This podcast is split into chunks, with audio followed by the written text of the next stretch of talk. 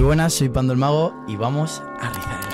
Sí, pero bueno, a los 15 años voy a Got Talent, muy guay, muy tal, etcétera. Pero me, me dicen que, que no y, y ya está. Luego a los 19 me vuelven a llamar y ya cambia la cosa. ¿Has estado cerca de, de morir en alguno de estos trucos? Yo me acuerdo la primera vez que me meto en la urna, vale, controlo tal, no sé qué, etcétera, aguanto, perfecto, ya entrenado para aguantar bastante debajo del agua. Me meto en la urna y cambia todo. ¿Ves en Instagram un concierto de Raúl Alejandro? Están todos con el, el móvil. ¿Quieres quitar el móvil y vivirlo y disfrutarlo? Están pensando en la historia que van a subir. Y te voy a hacer una pregunta. ¿Tú crees en, en la manipulación mental? Tú vas a pensar una carta. Yo antes de venir he cogido una carta y le he dado la vuelta. Rey y la K de tréboles. Mira, hay una carta dada la vuelta. Porque la manipulación ha salido. es rey de tréboles. Bienvenidos, lo siguiente es una conversación con Pando el Mago. Si alguna vez te has preguntado, ¿existe la magia? ¿Qué hacen con sus manos cuando cogen un vaso, hacen así y el, vaso, y el vaso desaparece de la mesa? Pues bueno, en este episodio vas a, vas a descubrirlo. Pero no solo eso, vas a descubrir también cuál es la historia detrás de Pando, por qué narices un, niño que tenía una vida pues típica, eh, ve de repente un show de magia y dice, "Ah, yo quiero ser eso. Y pues cambió su vida y de repente lo dejó todo, literalmente lo dejó todo eh, con, con 17 años para perseguir su sueño que era la magia. Dicho lo siguiente, esperemos desde el fondo de nuestro corazón que este episodio os guste. Ahora vamos a rizar el rizo. ¿Cuál es tu historia? ¡Wow! Empiezo directo, me encanta esto, me encanta esto. Mi historia. Pues mira, yo desde los 10 añitos, desde que empieza mi historia guay de profesión, sobre todo de magia y de un poco de desarrollo y tal, desde los 10 años eh, veo a un mago por primera vez en una excursión de, clase, las típicas excursiones estas de inglés que, que nadie quiere ir. De hecho, yo no quería ir porque mi mejor amigo no iba. Y claro, yo le dije a mis padres, no, no, yo no voy, yo no voy, que no va, no va Damián, mi mejor amigo. Y mis padres me dijeron, chaval, tienes 10 años, vete a la excursión. Y era como una sorpresa, salió un mago, flipé, y desde ahí tenía claro que, que quería ser mago. Me flipaba, me apasionaba. Me informé por internet y tal, y justo aquí en Valencia hay una tienda. Fui ahí a hacer un curso, hice un curso intensivo y luego como que empecé a hacer magia y tal. Curso A los 10 años ya. A los 10 años, a los 10 años, ya empecé ahí a, a full, o sea, me, me flipaba. Cogí una baraja que tenía por casa, le dije, mamá, vente para acá, que te voy a hacer un truco. Le moló, tal, no sé qué, y fuimos a una tienda. Y luego pasó algo muy, muy curioso, que ese curso, al día siguiente, me fui a una comida familiar, hice todos los trucos y me pillaron todos los trucos. Fue increíble. me deprimí y, y me dejé la magia. No, me dejé, me dejé un poco la magia y tal, eh, a causa de eso, y empezaba la temporada de fútbol, yo jugaba fútbol, ¿De qué jugabas? buen central. Ahí estamos. Eh, ha perdido el fútbol un gran central. Bueno, en realidad era un paquete, pero, pero ha ganado un mago. Y me rompí el brazo. Y desde ahí yo, o sea, me lo dejé un poco de, de intensidad, pero esto era el mismo año, yo tenía 10 años. Me rompo el brazo y empiezo a hacer un curso, digamos, todo el año. Como ese año no iba a poder jugar a fútbol, haciendo magia solo con una mano. O sea, yo empecé a hacer magia con una mano. Una mano, Sí, claro. me ves ahí con las cartas, así que de- desarrollé ahí, desarrollé una habilidad guay. ¿Tu madre te dijo, este hijo mío es un virtuoso, vamos a apuntarle o no? No fue. Fui, yo, fui yo que, que me gustaba mucho, me informaba, ya estaba internet por ahí, yo toqueteaba. Aparte, yo tengo la suerte que mi familia me ha apoyado muchísimo. Siempre, yo a mi madre era la que le miraba, ven, ven aquí, ven aquí, te voy a hacer un juego de magia. Y mi padre era el que fardaba con los amigos, me decía, baja que estamos almorzando. Y me gustaba mucho, eso ahora tengo un recuerdo muy, muy guay. Yo me ponía nervioso ahí y me acuerdo, tío, que bajaba y luego me daban eurillos y tal, y yo me sacaba 10 euritos y ahí yo tenía 10, 11 años y, y eso ahora tengo un recuerdo increíble, esos son mis comienzos. Qué genuino, Eso es ¿eh? increíble. La verdad que tengo la suerte de tener la familia que tengo, ¿eh? o sea, Sí. me han apoyado muchísimo desde el principio, desde el primer día que estuve molestando. Porque te pueden decir, venga niño, estudia, que, que esto no, no te va a servir para nada. Y para mí siempre me han apoyado y me han realzado. O sea, yo me acuerdo, yo mis comienzos, yo teniendo 12 años, yo he hecho espectáculos de magia desde, desde los 12 años. Llevo haciendo espectáculos de magia. Gracias a mi padre.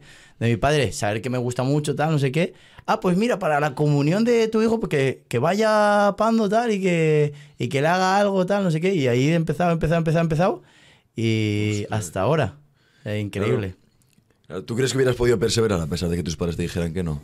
No lo sabemos, pero... Yo creo que sí, porque yo al fin y al cabo, al final en el trayecto, ahora iremos hablando, ha- han surgido varias cosas y, y fracasos y, y movidas que surgen a lo largo del trayecto. Y al final cuando te apasiona algo, no se sabe el por qué, pero eso sale, nace y, es algo irracional que inevitablemente hubiese pasado lo que hubiese pasado, yo creo que hubiese sido mago.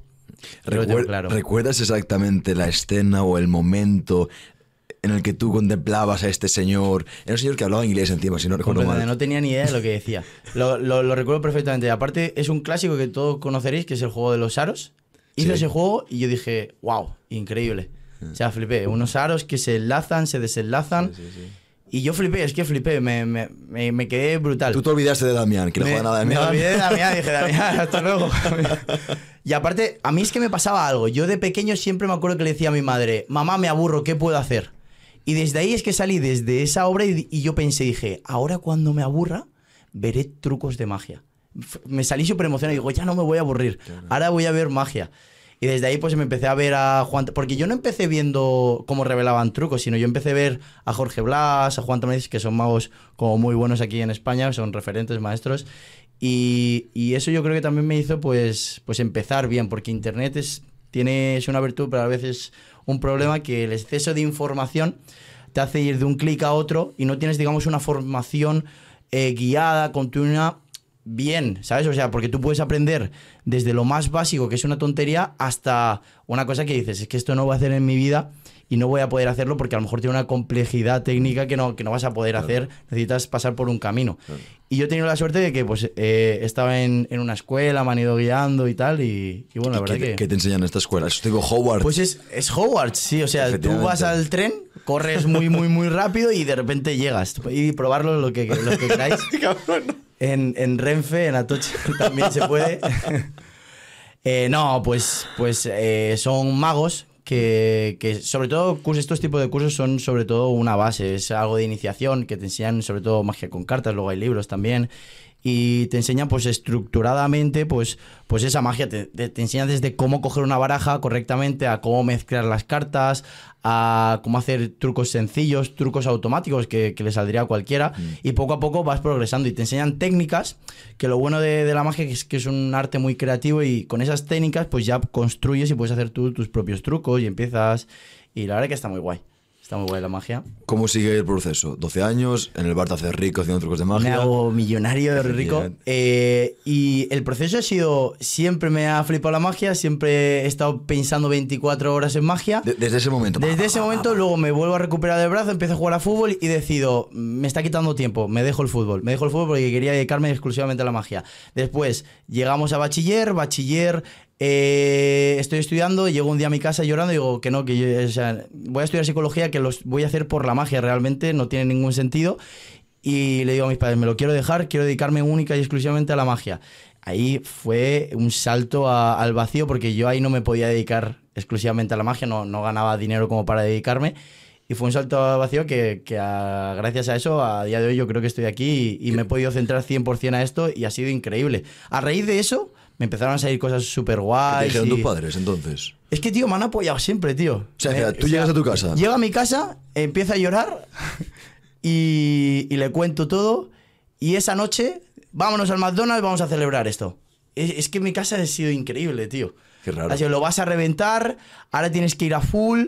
eh, ahora centrado en eso, es importante organizarte, tal. Y mis padres son padres súper clásicos que, que muchas veces no entienden lo que, lo que hago, ni, ni las redes sociales, ni nada, y, y no, no, no entienden mucho de lo que hago, pero confían tanto en mí y, y sobre todo yo creo que lo que ven es que me hace feliz. O sea, yo llevo con esto desde los 10 años y no lo he dejado y, y me han visto caerme y me han visto que una actuación me ha salido mal y yo he llegado a casa llorando, tío. Porque a mí me sale una actuación mal y yo, yo, yo me voy jodido a, a casa. Y yo digo, hostia, tío, me cago en todo, tío. Porque tal, me voy jodido. Porque no todos los días son buenos. Y cuando una actuación me sale increíble, me ven dar saltos de alegría. Y eso lo ven mis padres. Y, entonces dicen, es que esto le hace a mi hijo feliz. Y aparte que mi- mis padres también desde la parte de padres se les cae la baba de verme encima de un escenario. Entonces ven que tengo talento, que tal, que sirvo, la gente les dice, ve los comentarios de, de todo pues, pues bueno. Y también ver resultados, que también se han guiado mucho por eso. Me han visto yo con, con 16 años, eh, yo flipaba, ¿eh? Yo con 16 años esto no era continuo, pero yo me acuerdo, esto fue para mí increíble, pero en un mes me acuerdo de ganar más que ellos dos juntos y decir, wow, Qué locura. Y esto no, no es de continuo ni nada, no, no nos pegamos aquí la flipada. Que si no te llega Pedro. Sánchez y hace. No, que va, está todo en orden, no te preocupes, Pedro. Pero de verdad que está todo orden. No, me- no, no, pero yo me acuerdo que flipaba. Yo eso lo hablaba con mis amigos y, y con mis padres y, y eso era increíble. Pero ya os digo que eso era un mes, que era mes de comuniones y bodas, comuniones, bautizos. Tenía 16 años y para mí era ¿no? increíble. Algo así. Tipo Es- abril. sí, abril. Ya.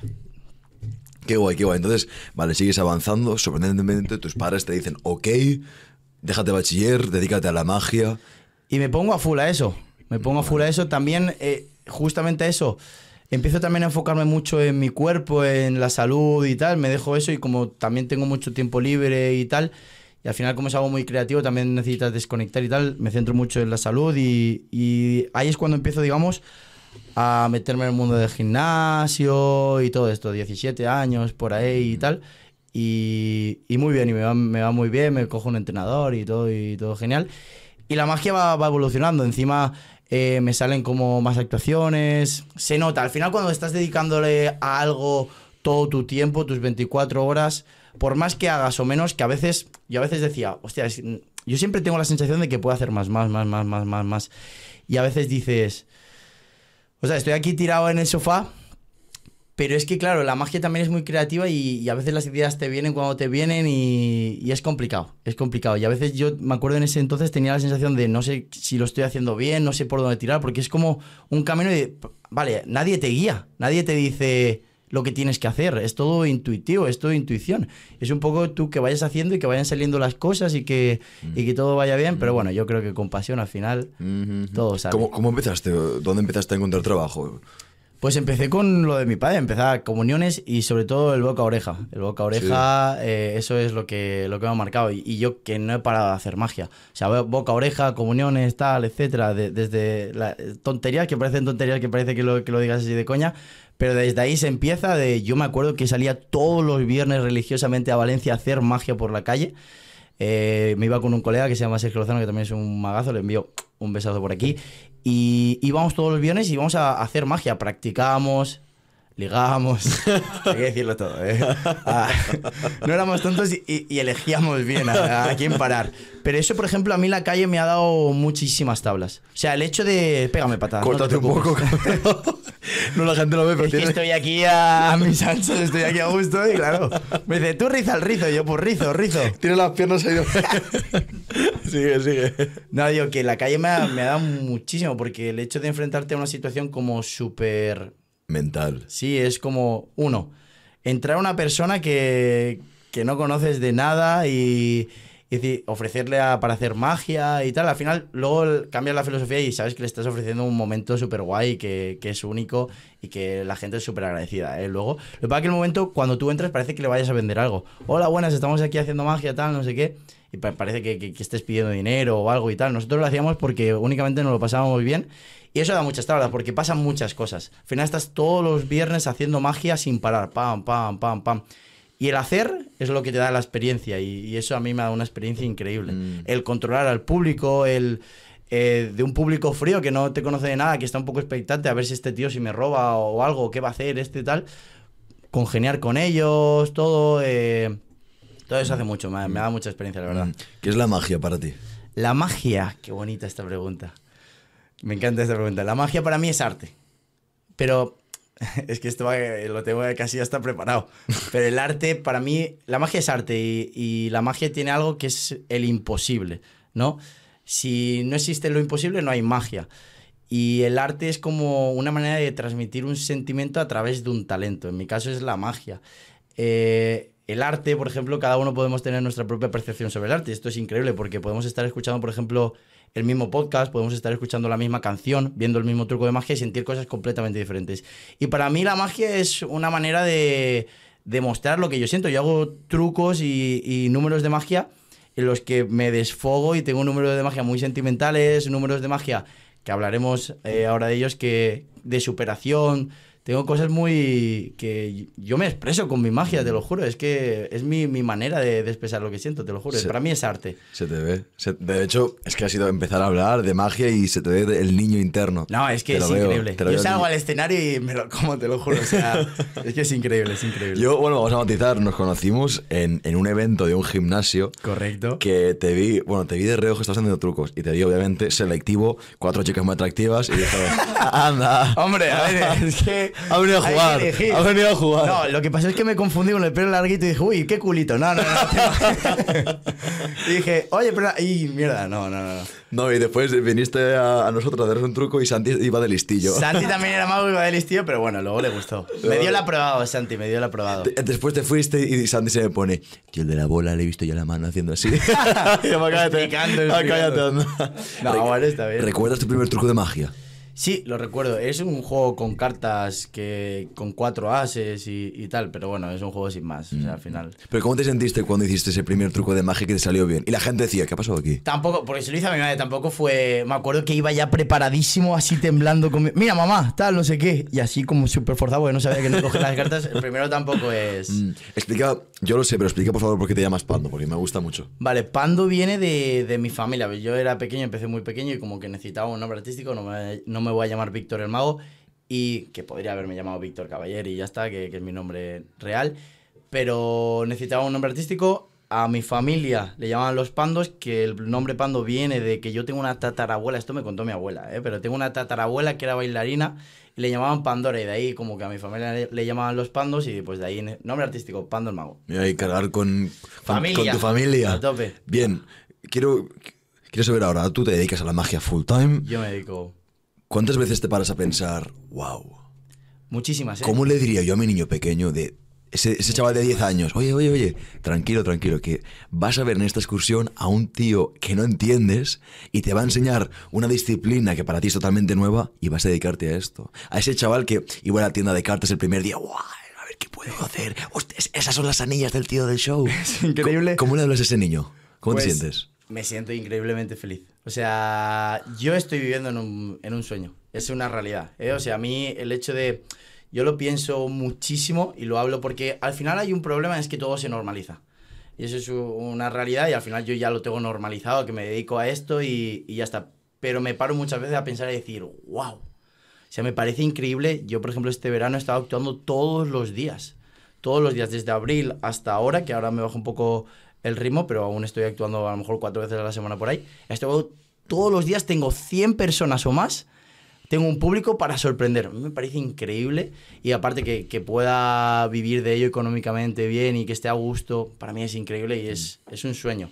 Y, y me paro muchas veces a decir, wow, es increíble. Y lo hablo mucho eh, con mis amigos. Digo, me parece una locura mi vida. Aparte, mi vida tengo mucha suerte y es que al final yo actúo, yo actúo una hora. Tengo todo el día para mí, para hacer mis cosas, mis movidas, me organizo yo. Y, y la verdad que amo Te- mi vida. Te ves a largo plazo, por supuesto. Sí. esto. Te ves esto haciendo hasta Sí, que sí, te sí, mueras. sí, 100%. Aparte, mi vida cambia hace dos años en el que yo pensaba, tenía un concepto diferente de la magia. Pensaba que era un poco como cantante, ¿no? Que era un poco o te dedicas a ello y te forras o las pasas canutas. Y de repente se me abre un mercado que digo, ostras, es que hay un montón de magos que te digo el nombre no los conoces ni tú ni, ni nadie y se están ganando la vida increíblemente bien, pero increíblemente bien, súper bien, haciendo lo que les gusta, que al final hacer espectáculos de magia y es increíble. Y ahí me abre un poco los ojos de decir, vale, yo tengo mucha ambición, pero que si no llego, o sea, voy a poder vivir increíblemente bien y eso es increíble. A mí ya solo poder vivir de lo que me apasiona me parece un logro. ¿Cuánto, ¿Cuánto puedes llegar a facturar de promedio? con Es que de- depende mucho, tío. No, no. O sea, no, no te puedo. de- porque, porque. O sea, es que no es lo mismo un festival, depende de las personas. eh, un teatro, no es lo mismo una comunión. ¿Dónde, el- dónde son los lugares donde mejor te pagan? Obviamente, si es la boda de una familia extremadamente rica, te van a pagar muy bien. Claro. Pero ¿dónde suelen ser los lugares donde mejor pagan a los magos? festivales, teatros. El teatro tiene una cosa y es que auditorios, sobre todo cuando contrata ayuntamiento y tal, es lo, lo mejor, porque son cosas que van subvencionadas y, y ahí hay dinero. Entonces eso, Pedrito. Gracias a los autónomos por, por subvencionar a... No, pero es verdad, ahí, ahí, ahí, bueno, ahí al final, pues son cosas más a lo grande. Al final, cuanto más gente hay, más presupuestos. Eh, ¿Cuánto, es no lo es ma- lo mismo. cuánto es lo máximo que te has llevado una noche? Lo máximo de, de dinero. A ver, tampoco te creas, sé que, que me he llevado. No, pero No, pues 2.500 o por ahí. en una noche. Sí. Wow.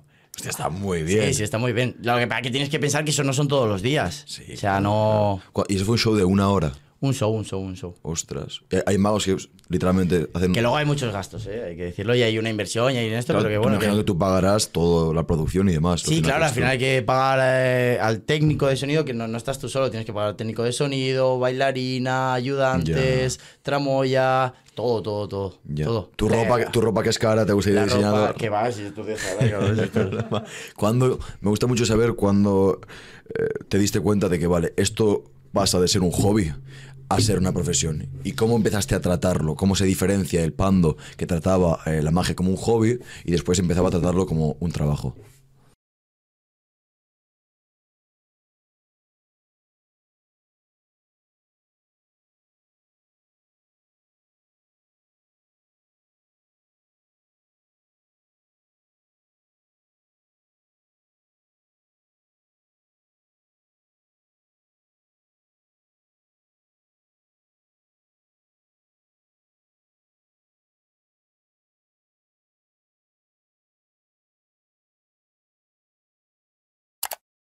Pequeño inciso para avisaros de que el 84% de vosotros no está suscrito al canal.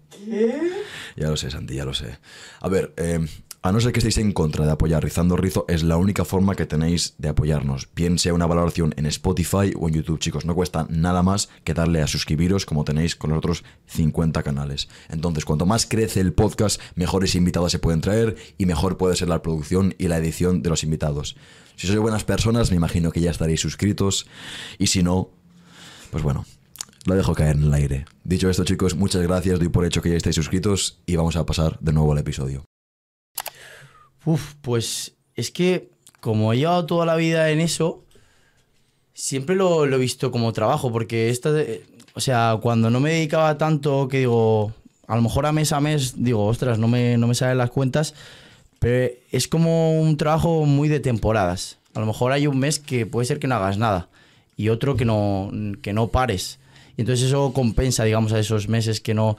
Y cuando me doy cuenta, ya a los 16 años, 17, ya me daba cuenta que, que- que se podía ganar la vida, pero tenía ese concepto de...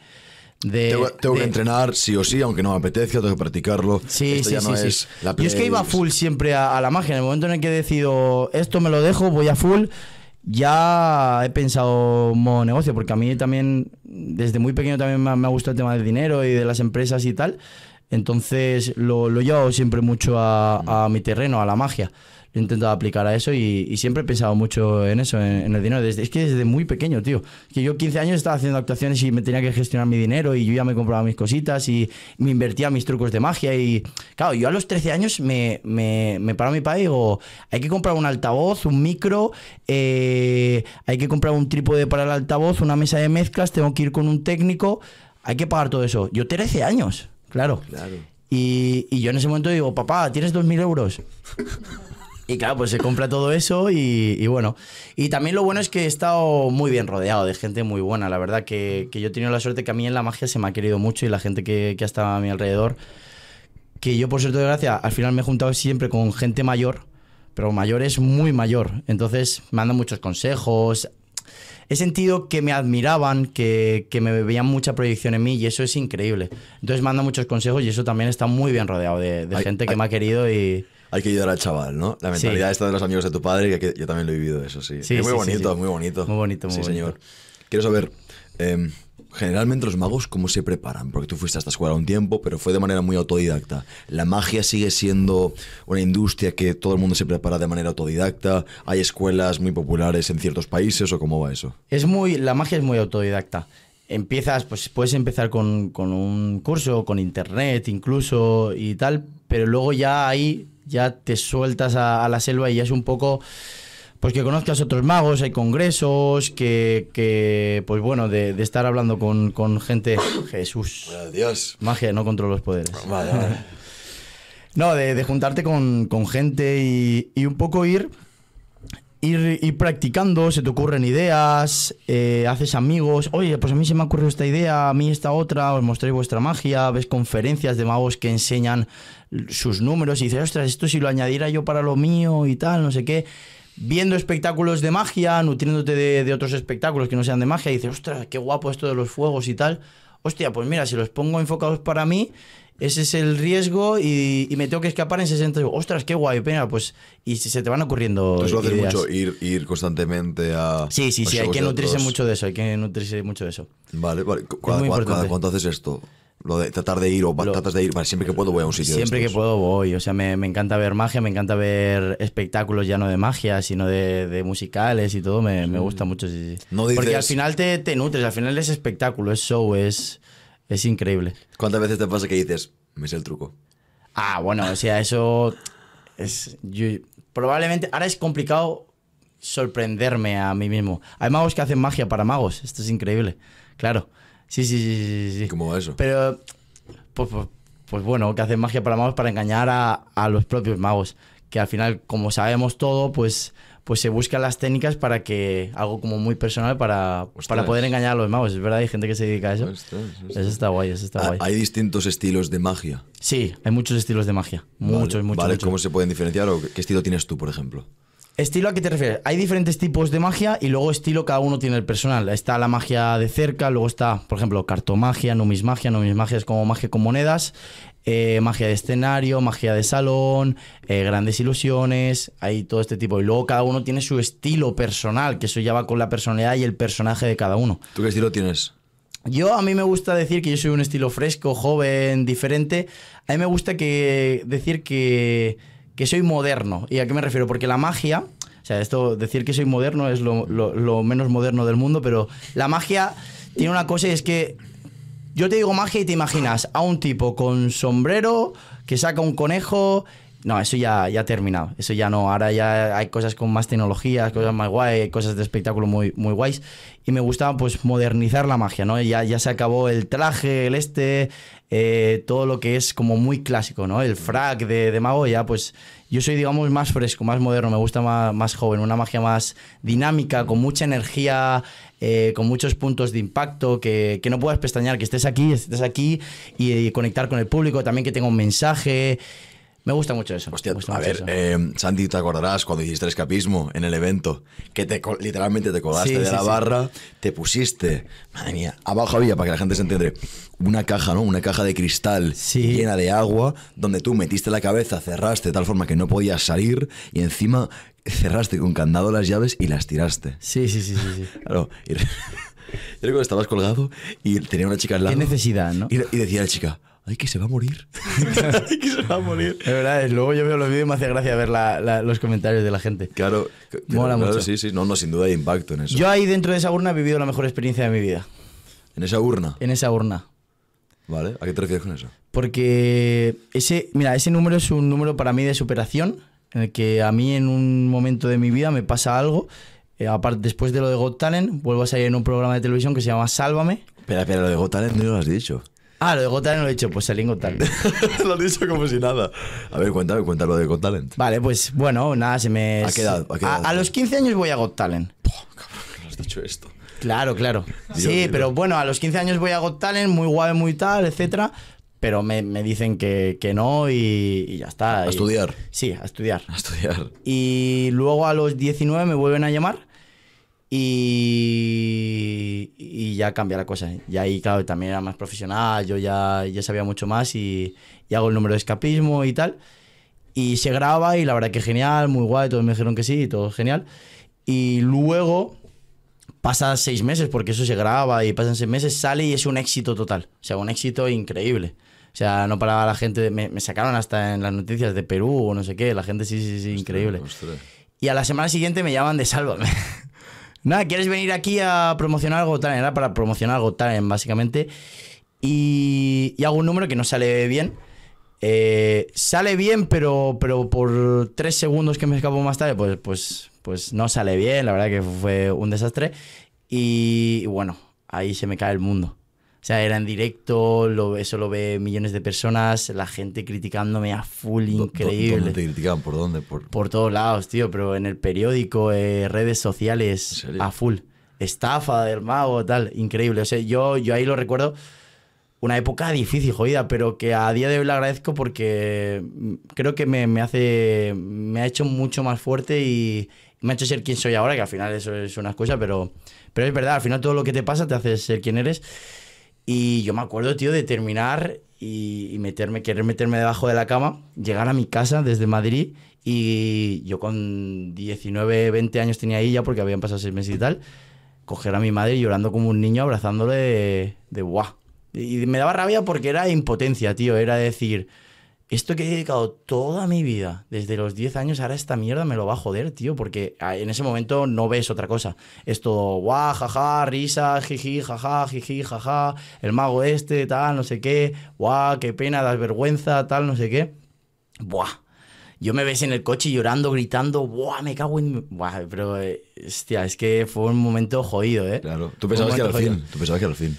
En ese momento dije, wow. dije, ¿vale la pena? Dije, ¿vale la pena dedicar tanto tiempo a todo esto para, para lo que en ese momento me, me lo replanteé? Y sobre todo ya no, algo que me dolió mucho era, ya no era la gente externa, porque al final lo entiendo, tío, pero, pero era gente del gremio, gente magos del propio esto que, wow, se me echaron encima los magos y de una manera increíble. ¿Qué te decían? Muchas cosas. Pues- pues Lo mismo, eh, das pena, tal, no sé qué. Que menudos magos sacan en televisión, tal, no sé qué. Ah, pero, pero bueno, yo, yo intentaba no, no, no- no leer ni, ni escuchar ni nada. Porque ellos no, ellos no fallan, ¿verdad que no? Ellos no fallan. Ellos, ellos no fallan. Ellos no fallan. Los que critican siempre están mejor que tú. Luego se aprende. luego, luego se aprende. Y entonces, ¿qué? Ah, qué Y de ahí me acuerdo que, que sale este número, porque a raíz de eso, al escapar, digamos, un pelín más tarde y que los pinchos no cayeran, porque era un número de escapismo y tal, es como yo veía muy afectada un poco mi credibilidad, ¿no? De decir, al final, jope, esto es magia, tiene, tiene es ilusionismo, eh, pues al final tiene algo detrás, tiene, tiene su técnica, tiene, tiene su cosa. Eh, y al- se veía afectada un poco mi, mi credibilidad. Al final, yo ahora que diga, bueno, pues al minuto esto va a salir fuego, ¿quién se lo va a creer? Sí, no, pues la, aquella vez no salió. Dije, vale, perfecto, a meterle bajo el agua. Y eso que era yo algo que decía, no lo voy a hacer nunca. O sea, nunca porque es algo que tiene riesgo, de verdad. O sea, tú te puedes, por mucho que controles y hayas entrenado, te metes debajo del agua, se te mete agua por la nariz, porque no te has puesto la pinza bien o algo, y apaga y vámonos. O sea, la lías. No, te- de, de hecho te lo pregunté cuando acabamos. Te dije, Sí, sí, "Escúchame, sí. eh, ¿te, voy a, ¿te voy a pasar algo ahí? Me dijiste, sí, sí. A ver, obviamente hay, me- hay medidas. Hay medidas y todo, pero, pero puede pasar cualquier cosa. Es, es peligroso, es, o sea, es riesgo de verdad. Hay, la única manera que, ha- habido muertes de mago ha sido por, el agua. Y a raíz de eso creo ese número y lo hago en un show, que encima tengo un show que hablo incluso de esta historia y tal, que, que me ha venido de lujo, porque el, show me ha quedado súper bonito, la verdad. Tiene una historia de superación súper guay. Eh, y hago ese número por primera vez y no te puedes creer la sensación que es estar dentro de esa urna y escuchar a la gente, vamos, Pando, venga, gritando, eh, animando, o sea, es que es, es increíble. Eh, y ahí vivo la mejor experiencia de mi vida. Hago ese número debajo del agua. Es como, como tipo de película esto cuando te ponen los cascos que escuchas como todo muy le- de lejos, así en cámara lenta. Yo, yo vivía eso, tío. Vamos, Pando, salí. Yo terminé la actuación llorando, tirado en el suelo. No, mi compañero también llorando porque también lo vivió. Bueno, fue increíble, fue increíble. Y de esa experiencia he aprendido una barbaridad. Una barbaridad y al final eh, tienes que entender que en la vida vas a fallar, vas a fracasar. Aviso aquí, voy a volver a fracasar y la voy a liar más grande de la que le lié aquella vez porque no voy a parar de hacer cosas, voy a, voy a, a probar, a hacer, a... No voy a parar de hacer, hacer, hacer, hacer, hacer, hacer. O sea que si no pasa por talento, te lo juro que va a pasar por pesado. Eso te lo, te lo dije el otro día y es que lo voy a hacer, o sea, lo digo siempre, si no es por talento, que yo confío que lo tengo y, y veo a la gente que lo tengo, va a ser por pesado. O sea, porque no va a parar de hacer cosas, a probar cosas nuevas, a diferentes, y la voy a liar.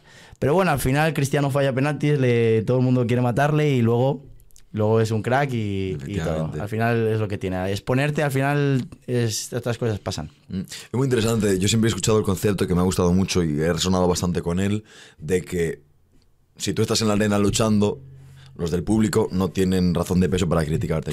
Si, tú no estás en la arena, no me des tu opinión, no me interesa, porque esta- eres un observador. No te mereces que yo te dedique mi atención para escuchar tu opinión, porque no estás luchando. Sí, completamente, completamente. Entonces, sí, completamente de acuerdo contigo. Pero bueno, la gente está ahí, que hay- pueden... ¿Has estado cerca de, de morir en alguno de estos trucos? No, porque estoy aquí, no, no, no está, no está cerca de morir nunca. ¿Algún- Nunca. susto- algún susto sí? Algún susto sí. Yo me acuerdo la primera vez que me meto en la urna. Vale, controlo tal, no sé qué, etcétera. Aguanto, perfecto, ya entrenado para aguantar bastante debajo del agua. Me meto en la urna y cambia todo. Uno, estar boca abajo. Me meto y no me encierro, pero en el momento en el que estoy con mi padre, que incluso él me ha ayudado muchas veces, me encierra, pero sin candados ni nada. El hecho de sentir de que no puedes salir. O sea, claro, es que tú puedes aguantar un minuto, pero ahora a ti te metes en la cabeza y notas que no puedes salir, sientes que te estás ahogando. Seguro que has tenido alguna vez alguna sensación, algún colega te ha ahogado y has estado un segundo y dices, que quiero salir, que quiero salir. Pues eso me pasaba a mí. Dices, aguanto dos minutos. Estar encerrado, el agobio me- es tan mental, tío. Es tan mental, el agobio mental de decir, no puedo salir. O sea, no puedo salir. Si te agobias, tienes que controlar la respiración un montón. Sobre todo la respiración, no, porque no puedes respirar eh, el corazón un montón. Que palpite lento, tener las pulsaciones bajas, para que no, no te agobies, porque si te, te agobias, o sea, empiezas a quemar oxígeno y agobiarte y la lías. Es muy, muy, muy mental. ¿Cuáles, ¿Cuáles son este tipo de fallos que suele cometer los magos que la gente no se da cuenta? Que tú, que tú dices, vale, ha hecho un fallo, la gente no se ha dado cuenta, pero los magos nos hemos dado cuenta de que ha cometido un fallo. No, en este tipo de números, fallos. El fallo es que, que, que la palmes, que la líes. Yeah. Al final, si sales, ah, te has escapado. Al final es un reto.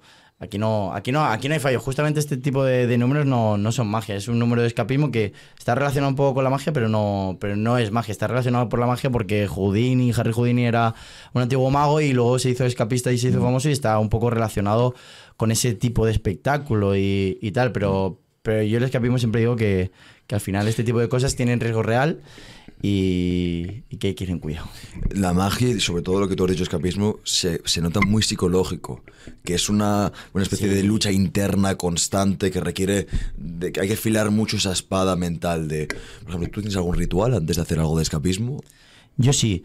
Yo siempre, pues, antes de salir, eh, lo que hago es, con mi, con mi equipo, hacemos como, como un corrillo, nos ponemos todos, tenemos como una especie de, velas y tal, que, que me las da mi madre, las ponemos alrededor, nos ponemos todos de rodillas. Nada, te estoy tomando el pelo que. Ya, no tengo ningún ritual. Mofado, tío. Es que estaba en super sí, guau, me tiro al pelo. Yo, yo- yo he dicho, yo he dicho de su madre, digo, hostia. No, claro. Yo- no digo, digo, No, no, no, no. no voy a decir nada, de, me parece un poco satánico, ¿ves? No, no, no, claro. Podría haberme inventado más, pero no, no, digo, si no. Lo hablábamos No, antes. no tengo ritual. Lo decíamos en el gimnasio, que hemos ido a entrenar, bueno, el contexto, hemos ido a entrenar Pando y yo esta mañana. Y, y lo decía, tú no haces shows, tú eres un show. Bueno, también, también, también. Tú eres un show. También.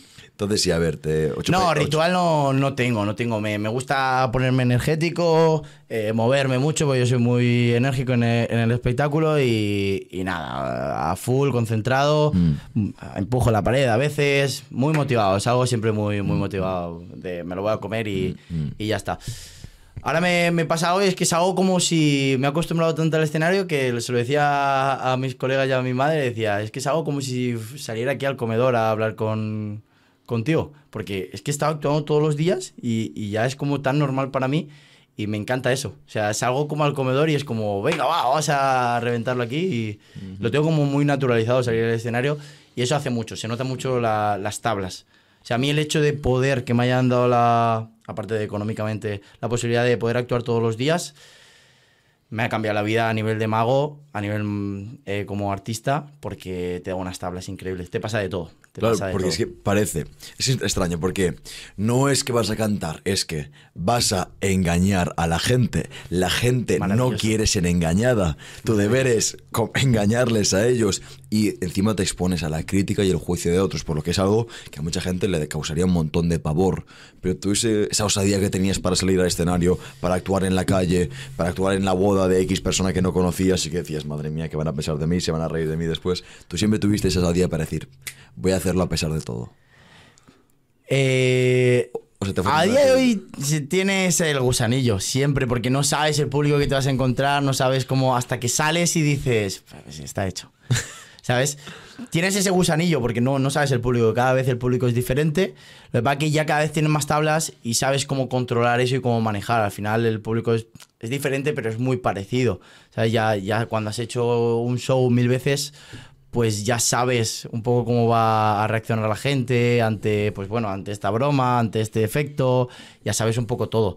El gusanillo de los nervios, a día de hoy aún está de decir, a, a ver qué, qué pasa, qué pasa aquí, qué pasa aquí. Eh, mentalmente antes del escenario, solo te das golpes en el pecho y ya está. No, Mentalmente, no, es no- que de- respiraciones ni nada. A ver, si hago números de escapismo me concentro muchísimo. Hago, hago respiraciones y todo. Si, si hago números de escapismo, sí. Si hago magia, no. Si hago magia full activación, va, va, vamos a pasarlo bien, a disfrutar, Te, a te que tomas un chupito y adelante. Ahí estamos. No porque no, no bebo, pero... Bueno, sí que... No, no bebo, no bebo. ¿Cuál es el público más difícil de impresionar? El que más te cuesta. No sé, creo que no hay público difícil. Al final es por gustos. A mí lo que me gusta es hacer magia para todas las edades. Lo que pasa es que no me gusta mucho hacer. Me gusta, ¿eh? O sea, también me gusta, pero si tengo que quedarme, me gusta mucho la magia para todas las edades, que incluye tanto mayores como, como niños. Pero solo hacer magia para niños no me acaba de todo. Lo que pasa que gusto mucho también, ¿eh? Para niños. Porque hay como una tendencia a pensar que los niños quieren un payaso y realmente no. El niño cuando ve, eso es lo que pasa, el más enrollado es el de educación física con, con los niños, el que mejor le cae, ¿por qué?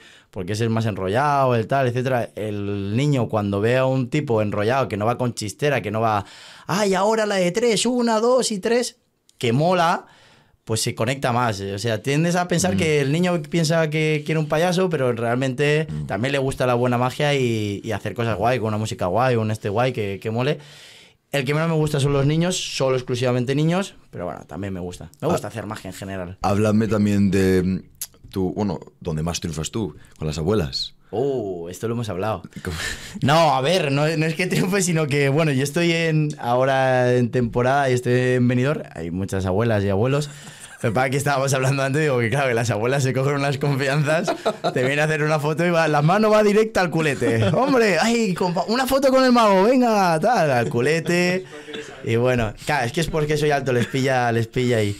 El 1,87 no. Y encima me pongo yo plataformas para estar un pelín más alto. Se, se- se pone comes de 10 centímetros. Claro, entonces. ¿Cuál? Quiero saber cómo ha influenciado lo que viene a ser la lógica o la magia y la naturaleza de la magia a tu entendimiento sobre los individuos, incluso sobre la vida. Porque uno podría decirte, Muchísimo. todo es una ilusión, ¿verdad que sí? No, no, no. Pero ¿Cómo, ¿cómo? cómo, cómo? Espera, que no te escucho. Estaba pensando lo que iba a responder. Vale, y- que uno podría decirte, pues todo es una ilusión, todo es una faceta. Sí. Y tendría sentido, este mago Sí, que hace bueno. ilusiones, es ilusionista, dice esto, pero a ti cómo te ha afectado? En la vida real, para conectar con la gente y tal, Tu percepción sobre Sí. el mundo. me ha cambiado completamente. O sea, yo he aprendido, uno, yo tampoco era tímido, pero, pero, pero tampoco era extrovertido. Yo he aprendido a relacionarme con la gente increíblemente. Mis amigos me utilizan para, para ligar en discotecas. Venga, va, venga, tal.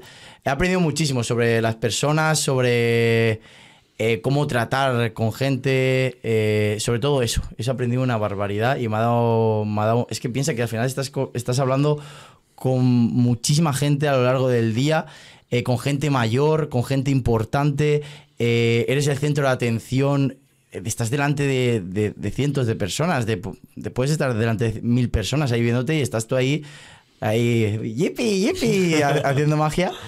Y, y me ha dado mucho, muchas tablas a nivel de relaciones personales.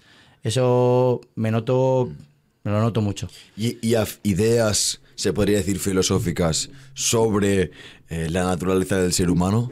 ¿Hayas sacado alguna conclusión? O... Es que yo soy muy simple, tío. O sea, yo tuve una época muy porretas sin fumar, que estábamos hablando de esto, que, que somos los porros porque nos, nos montamos en las filosofías.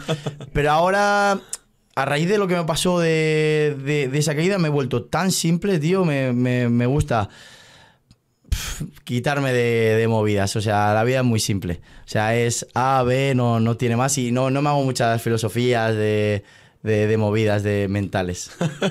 Solo dejas eso, ¿no? Voy a mi gimnasio, mi este, soy feliz, a funcionar. No, no rizas el rizo. No rizo el rizo mucho. Bueno, pues yo sí que te voy a rizar el rizo aquí. Rízame. Pa- para ti, ¿qué es la realidad? La realidad. ¡Wow! Increíble. ¿Qué es la realidad? La realidad es lo real, ¿no? Lo, lo que se puede tocar, lo que se puede palpar. ¿Qué es la realidad? ¿A nivel de magia o a nivel de.? Es una- es- esa pregunta te la hago a ti porque tú desafías un poquito qué es la realidad y qué no es Claro. la realidad. La realidad es lo que crees, porque puede ser que tú creas, son tus creencias, yo creo, al final, porque tú puedes creer algo muy firmemente y puede ser que no sea real, pero para ti sí es real. Cada uno yo creo que tiene su propia realidad. Y cada uno tiene su manera de ver su, su realidad y sus creencias, porque al final eh, hay gente que ve la magia de una forma de que sabe que hay truco detrás y que, que es algo irreal, y otra gente que se, se deja llevar y, y los dos tienen razón al final, es, es bonito mirarlo de las dos maneras y, y tú puedes pensar que, que esto es de color azul, yo puedo pensar porque soy daltónico que esto es rojo. Y los dos tenemos realidad porque cada uno lo ve de un prisma diferente. Al final es depende del prisma que lo veas. Y la realidad depende de, de la persona que, que lo ve. O sea, cada uno tiene su propia realidad, yo creo. Para, para ti la magia existe. Para mí la magia existe.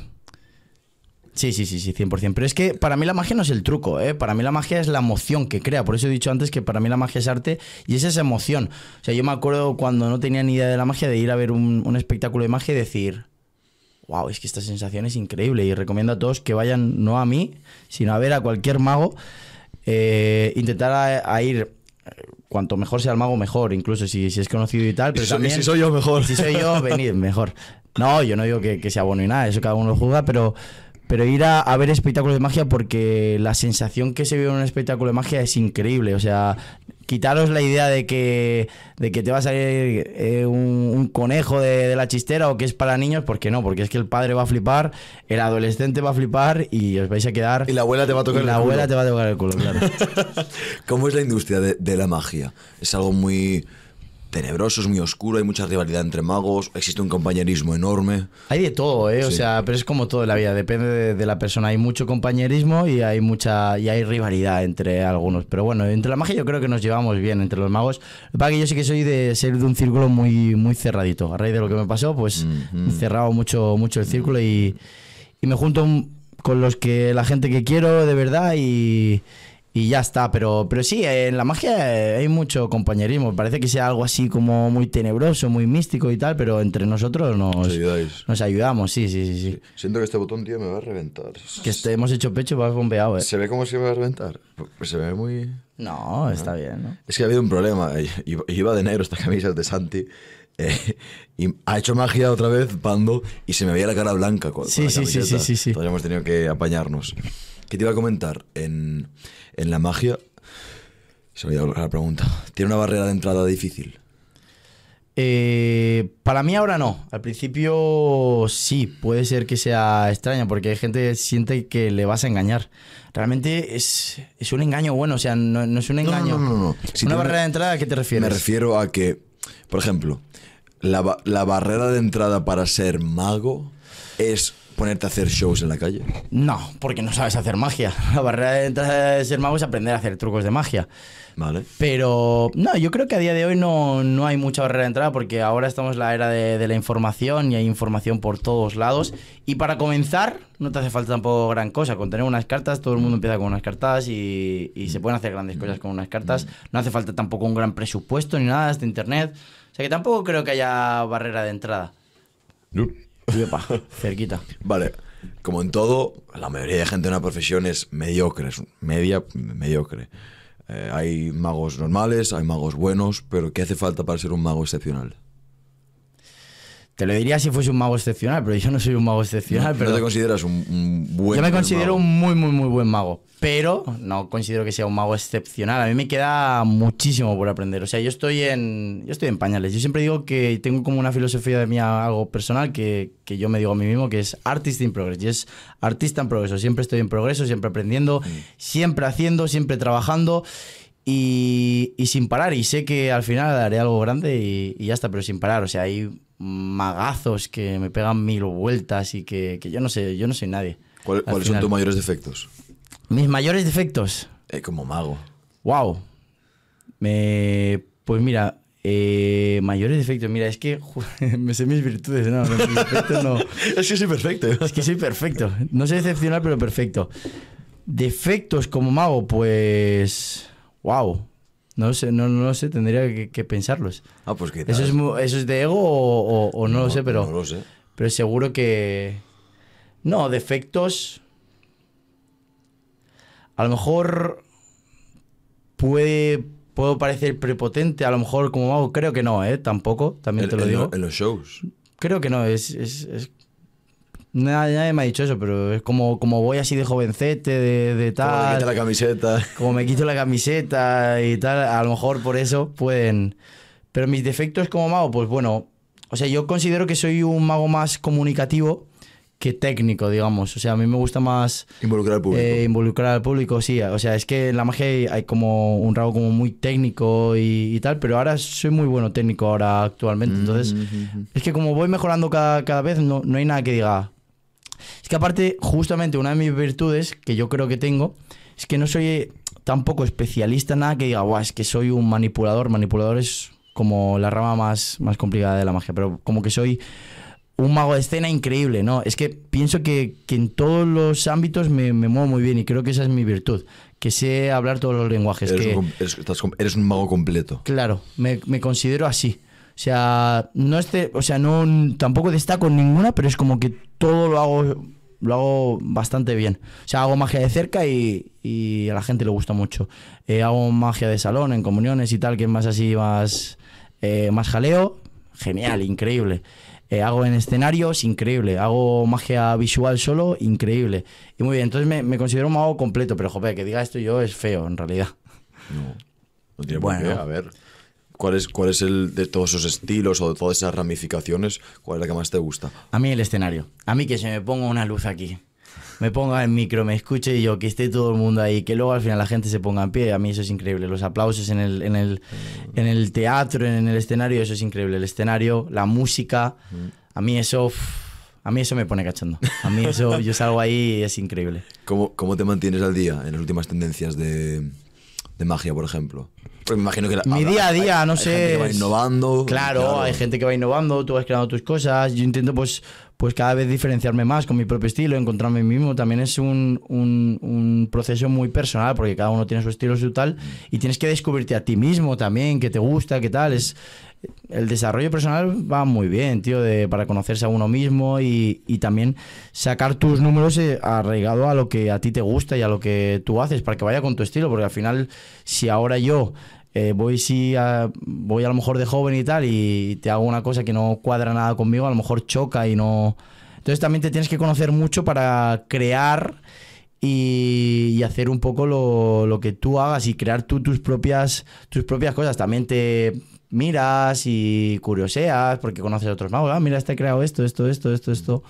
Pero bueno, al final lo, creo que lo más importante es ser original e ir buscando tu camino. Llega un momento en el que ya, cuando te conviertes en mago profesional, yo creo que ya buscas eso que te digo que es tu camino, ves cosas que se sacan nuevas y tal, etcétera, pero ya vas tú por tu camino y te vas haciendo tú tus propias cosas, tus shows, tus tal. Entonces, ya no es tanto crear trucos de magia y. Claro, no, no, es, no es más un comercio, no es un comercio de, ostras, han sacado esto, quiero la última novedad de magia de... No, es, es más arte, o sea, es que es arte, no, no es más crear tus propias cosas. Sí que hay cosas que se comercian y que se venden trucos y que tal, y que etcétera, y que un mago le ha comprado un truco a otro y, y tal, pero, pero al final, pues es buscar tu, tu estilo. Mm, Parece ser que sí, más que copiar, es coger elementos. Bueno, sí, copiar, copiar eh, e incorporar elementos a otra Claro. persona. Ah, pues este ha hecho esto, ah, de esto, que el- puedo añadir ah, en mi show Eso aquí. es. Sí, sí, sí, o sea, que muchas veces a lo mejor mm, puedes hacer el mismo número y que parezca completamente diferente. O sea, a lo mejor es lo mismo, pero es, está enfocado completamente diferente, envuelto diferente y es algo completamente distinto. ¿Sabes? ¿Cómo de difícil es crear un truco de magia? Pues depende de qué truco.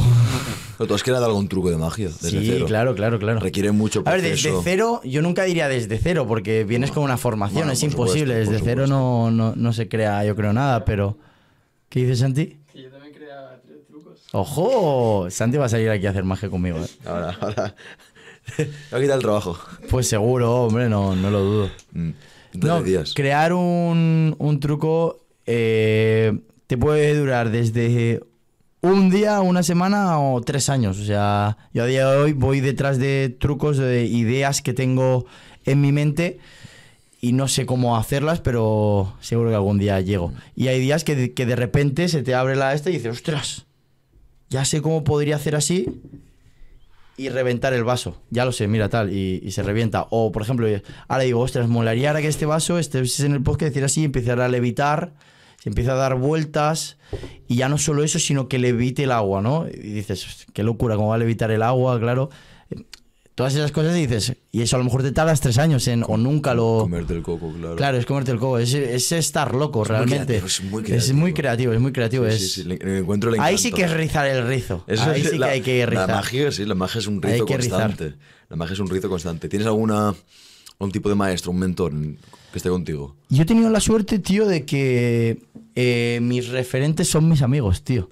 Y, parece una tontería, pero yo empecé en la magia y, y como si tú admiras a un futbolista y dices, guau, este futbolista, pues, pues a día de hoy yo tengo videollamadas casi todos los días con él y hablo y le pregunto sobre su familia y tal. Y tengo videollamadas, eh, estamos en pijama y hablamos de magia y tal. A día de hoy uno de mis mejores amigos se llama G. Alexander, que es un magazo, es un referente. Eh, me ayuda, es increíble, también me parece increíble que me admire, me admira un montón, me pide consejos. Y es como si, si a un futbolista David Villa le está pidiendo consejos, ¿sabes? Eh, es increíble, es increíble, es increíble, porque tengo la suerte de que mis referentes los tengo muy cerquita. ¿sabes? O sea, es- esa, yo ese chaval, eh, que a día de hoy es de mis mejores amigos, eh, yo lo veía de pequeño y, y decía, wow, o sea, yo, yo quiero hacer lo que hace él. O sea, es increíble y, ese chaval va en ¿Te, moto. te acuerdas de la primera llamada con él? La- me acuerdo, me acuerdo, me acuerdo perfectamente. Me acuerdo. Y me acuerdo la primera vez que le escribí que no me contestó. sí, porque ganó un concurso en Taiwán y tal, y yo tendría 13 años y le escribí, "Que enhorabuena, Alexander, tal, no sé qué. Y no me contestó, pues era un niñato. Y, y nada, luego ya lo conocí por... O sea, la primera llamada era... Nos conocimos en persona primero y tal, y... Y la verdad que siempre nos hemos llevado increíblemente bien, hemos tenido una conexión ahí increíble. ¿Qué es lo más gratificante de ser mago? Lo más gratificante de ser mago es que, bro, estás regalando ilusión a la gente. O sea, el saber que tu trabajo está creando, uno, se evaden de sus problemas, porque están atentos al truco y, y- y- y- y luego le dan vueltas y las caras que ponen, tío. O sea, poder crear esas reacciones en la gente es increíble, tío. O sea, decir, claro, es que lo que yo hago, lo- mi trabajo, pensar, tío, mi trabajo es pensar cómo ilusionar a la gente para que yo haga un juego de magia y que la gente se le vuele la cabeza, se quede, salen sonrisas, cada uno flipa de una manera diferente, es increíble, tío, y la gente te lo agradece una barbaridad. Una barbaridad que luego al final luego no lo valoras tanto porque está acostumbrado mucho al halago. ¡Oh, increíble, increíble, increíble, increíble! Y no se valora tanto, pero hay que parar y valorarlo. Que lo que hacemos es, es, es- es brutal, tío. Es brutal. ¿Tienes algún show idílico, algún escenario que dices, yo eso lo voy a pisar algún día? Sí. ¿Cuál? A ver, no sé si lo conseguiría algún día, pero a mí mi, mi ilusión es llenar estadios. Pero ese es mi, mi sueño idílico. Claro, Hacer una gira de llenando estadios. por todo el mundo. De magia. Por todo el mundo. Correcto. Inglés hay que dominarlo entonces. Sí, hago shows en inglés. ¿En serio? ¿Cómo te Sí, manejas sí. el inglés? Para el show bien, para hablar regular. Me lo sé de memoria, entonces... Para, claro. si me preguntas, repito lo que he dicho. Claro, si me preguntan, digo, shut up, cállate. watch Ya. me, watch me, ya está. Vale, vamos a pasar al, al rizo de preguntas. Wow. ¿Vale? ¿Sabes lo que es el rizo de preguntas? Pues me lo imagino, ¿no? Ese es el final. ¿Qué es la vida para ti? Wow. La vida. La vida es. Joder, me encanta esta pregunta porque tienes que pensar, me haces pensar. ¿eh? Puedes, puedes estar pensándote un minuto, no te preocupes. No, no, no voy a estar pensando. No, hombre, no, sí. Eh, la vida. La vida es, es. Me parece increíble, tío. Mira, a mí una de las cosas que más miedo me da es. No me da miedo morir, pero sí que se me vayan, por ejemplo, mis familiares y tal. Es algo que esto. Te lo juro que yo siempre soy el típico que diría que. Aunque perdería sentido, sí, pero me encantaría que la vida fuese casi infinita. O sea, infinita perdería valor, tío, pero. Pero me encantaría que durase muchísimo más. Muchísimo más porque me parece súper bonita. Y, y la vida es. Es algo maravilloso, tío. Podemos sentir, podemos tocar, podemos eh, vivir, conocer gente increíble, se pueden hacer tantas cosas. Las emociones me parecen brutales. Soy un chaval súper pasional que, que me encanta eh, sentir mis emociones y me parece increíble la vida. Me pare- no sé, es que no sabría cómo, cómo describir qué es la vida, pero, pero lo único que sé es que es, Me gusta, no sé lo que es, pero es me gusta. bonita, me gusta. Quiero vivirla, quiero exprimirla al máximo. Quiero comérmela. ¿Cómo, ¿Cómo le das sentido a tu vida? ¿Cómo le doy sentido a mi vida? Pues ahora mismo el sentido que, que tiene mi vida es la magia, realmente. Yo vivo por y para la magia. O sea, es que lo amo, es, es como un amor tóxico completamente que, que tengo con la magia porque me hace vivir los mejores momentos de mi vida, a la vez los más duros, que al final es lo que, lo que tiene. Porque cuando me, me toca me, me- me duele mucho, cuando pasa algo me, due- me duele mucho y lo siento mucho. Y lo que le da la vida, lo que hace que me despierte yo todos los días es, es la magia, la magia. ¿Cuál Quiero es? hacer cosas grandes, quiero, quiero llevar la magia a, a otro extremo, tío. Quiero... Perfecto, esto se relaciona con la siguiente pregunta. ¿Cuál es tu sueño? Mi sueño. Mi sueño es poder hacer magia al mayor número de gente posible. eh, tener un espectáculo que, que sea increíble. O sea, que, que la gente vaya a ese espectáculo y, y cambiarle la vida prácticamente. Que sea un momento único para ellos y que lo, lo recuerden. O sea, que sea lo típico que tú vas a la cena de Navidad y le tienes que decir, tienes que ir a, esta, tienes que ir a ver este pavo porque es que es increíble lo que vive ese día Hasta que no lo veas no lo entiendes. crear emociones, o sea, crear a la gente un momento Mm. único, tío. Crear un momento de su vida especial. ¿Cuál es el mejor consejo que has recibido? El mejor consejo que he recibido. Uf. Eh, el mejor consejo que he recibido es de mi padre y es que la fuerza está en la mente. Y esto lo, lo aplico todo. Yo soy un fiel creyente de que la mente es súper poderosa y que la mente está todo. O sea, la mente puede con todo y, y la mente controla nuestro cuerpo. Al final la, la mente no- nos da todo, nos da todo en la vida. El estar felices, emocional, puedes controlar tus emociones, puedes conseguir cualquier cosa gracias a la mente. Solo que, que tienes que estar ahí fuerte, tienes que ser fuerte mentalmente. Y la fuerza es eso, que está en la mente. De hecho, tú tienes un, un cuadro en el piso este que enseñaste que ponía algo de la mente, ¿no? De pensamientos también.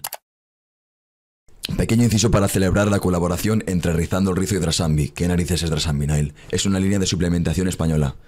Hay que apoyar al comercio español, sí señor. Eh, pero no les he escogido simplemente por eso. Drasambi tiene la máxima calidad que he podido encontrar, ¿de acuerdo? La proteína es 92% pura, el cacao que usan en la proteína es ecológico y no solo eso, sino que es de fácil absorción y más importante, fácil digestión. Sé que mucha gente tiene problemas con el tema de la digestión, con otras proteínas o incluso digestión en general.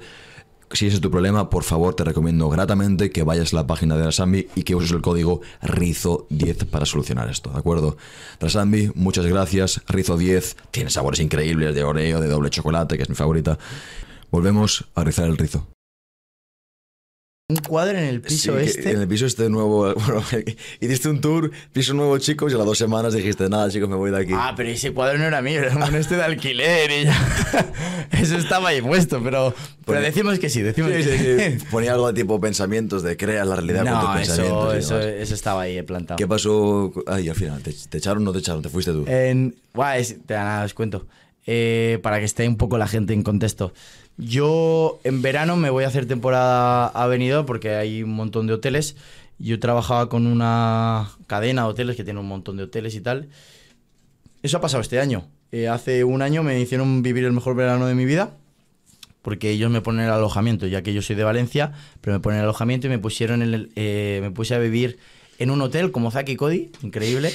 Pero claro, me pusieron a vivir, que yo esto creo que se equivocaron, pero bueno, me pusieron a vivir en, en un hotel que era un apartamento realmente en el cual cabían 15 personas durmiendo cada uno en su cama, increíblemente, divinamente. Eso el año pasado, ¿eh? Eso el año pasado. Con vistas al mar, estás en un hotel que es increíble, una piscina increíble. Subían todos los días a hacerme la cama y hacerme la... O sea, yo tuve una vida de rico ahí. O sea, me acuerdo que vinieron una vez, eh, no sé si 10 amigos. Y tú sabes el gusto que es decirle, se despiertan, tal. No, no, no hagáis nada, vamos a la playa. Llegar y todas las camas hechas, todo hecho. O sea, tuve una vida increíble. Y luego este año me pusieron alojamiento y me dijeron, oye, ¿tienes alguna posibilidad de compartir y tal? Y yo valoro mucho mi paz y mi intimidad y nada, me querían meter en el piso y dije, nada, no os preocupéis, me busco yo algo. Y, y bueno, también eso fue un paso para mí porque me, digamos, me desencadené de esa cadena de hoteles y me abrí la puerta a, otro, a otros proyectos. Pero al final al estar allí, pues como me ponían alojamiento y todo, pues solo podía hacer actuaciones con ellos. Y a raíz de eso, de cambiarme, buscarme yo un piso yo por mi cuenta y tal, porque me querían meter gente para compartir y tal, es que no tenemos piso, tenemos este problema, tal, no sé qué. Van a entrar eh, dos personas a vivir contigo. No, no, no. Me fui yo, me busqué, me busqué yo algo y pude coger otros proyectos que, que la verdad que, que me, ha sido una gran decisión. Mm, mm. Cambiar el este estaba muy bien, me ponían en piso y tal, pero al final eh, habían otras cosas mejores. Ujú. ¿Cuál es tu cuál es tu mayor miedo? Mi mayor miedo es que se muera un familiar o un ser querido. Mm. Es algo que... Como me gustaría que fuesen eternos, te lo juro. Es que amo mucho a, la gente que tengo a mi alrededor porque es, que son increíbles. Yo justamente... Es que si yo soy así es por la gente que tengo a mi alrededor. Me hace muy feliz, eh, me potencia mucho. Tengo gente muy increíble. Muy, muy increíble, te lo aseguro. Desde mis padres, mi hermano, mis amigos, eh, mis amigos magos. Son increíbles. Que tengo cinco, ¿eh? Contados con los dedos. Pero es que son, son increíbles. Aparte tengo una familia extraordinaria que, que por suerte de gracia, tengo una familia grande y que siempre hemos sido muy familiares, de todas las navidades, de todos los domingos y, y de juntarnos mucho y, y eso me ha dado unos valores de familia increíble, increíble. Eres un tío lleno de amor. Lleno de amor Pues para sí. repartir. siguiente pregunta, ¿te has roto el corazón? Me han roto el corazón. Ah, qué- cuéntame, mago, cuéntame. Bueno, romper el corazón, joder, esto. romper, de hecho estoy jodido aún. pero- sí, yo lo he pasado muy mal por amor, porque yo soy un tipo muy, muy, muy pasional, que, que lo da todo. Me he enamorado solo una vez en la vida y me he enamorado tanto, tanto, tanto, tanto que he dejado, dejé de pensar en mí. Y más que romperme el corazón fue romperme porque mm, dejé de ser quien era yo. ¿A qué te O sea, refieres? Yo me enamoro tanto en el que dejo de pensar en mí. Solo pienso en esa persona. Y yo creo que se crea un poco de dependencia, dejo de vivir un poco mi vida, vivo su vida, pero a la vez siento que, que estoy dejando un poco de lado mi vida. eh, me dejo mucho. mm, no lo sé, pero a la vez yo, yo me sentía el hombre más feliz del mundo, porque estaba enamorado, estaba hasta las trancas. Y al final ya me di cuenta de que, de que eso no podía ser así. Y, y bueno, decidí terminar esa relación. Lo pasé jodido, ¿eh? O sea, dejar una relación estando enamorado es, es muy, muy, muy Lo jodido. dejaste tú. Sí. O sea, por eso digo que no sé si, si se rompió el corazón o no, pero. Pero eh, a mí yo lo pasé muy jodido durante mucho tiempo y a día de hoy, yo no te lo juro, no sé si. Porque no sé si ese amor se repite, pero no sé si seré capaz de volver a sentir lo que yo sentí con esa persona, ¿eh? O sea, a nivel pasado de lo que yo sentí.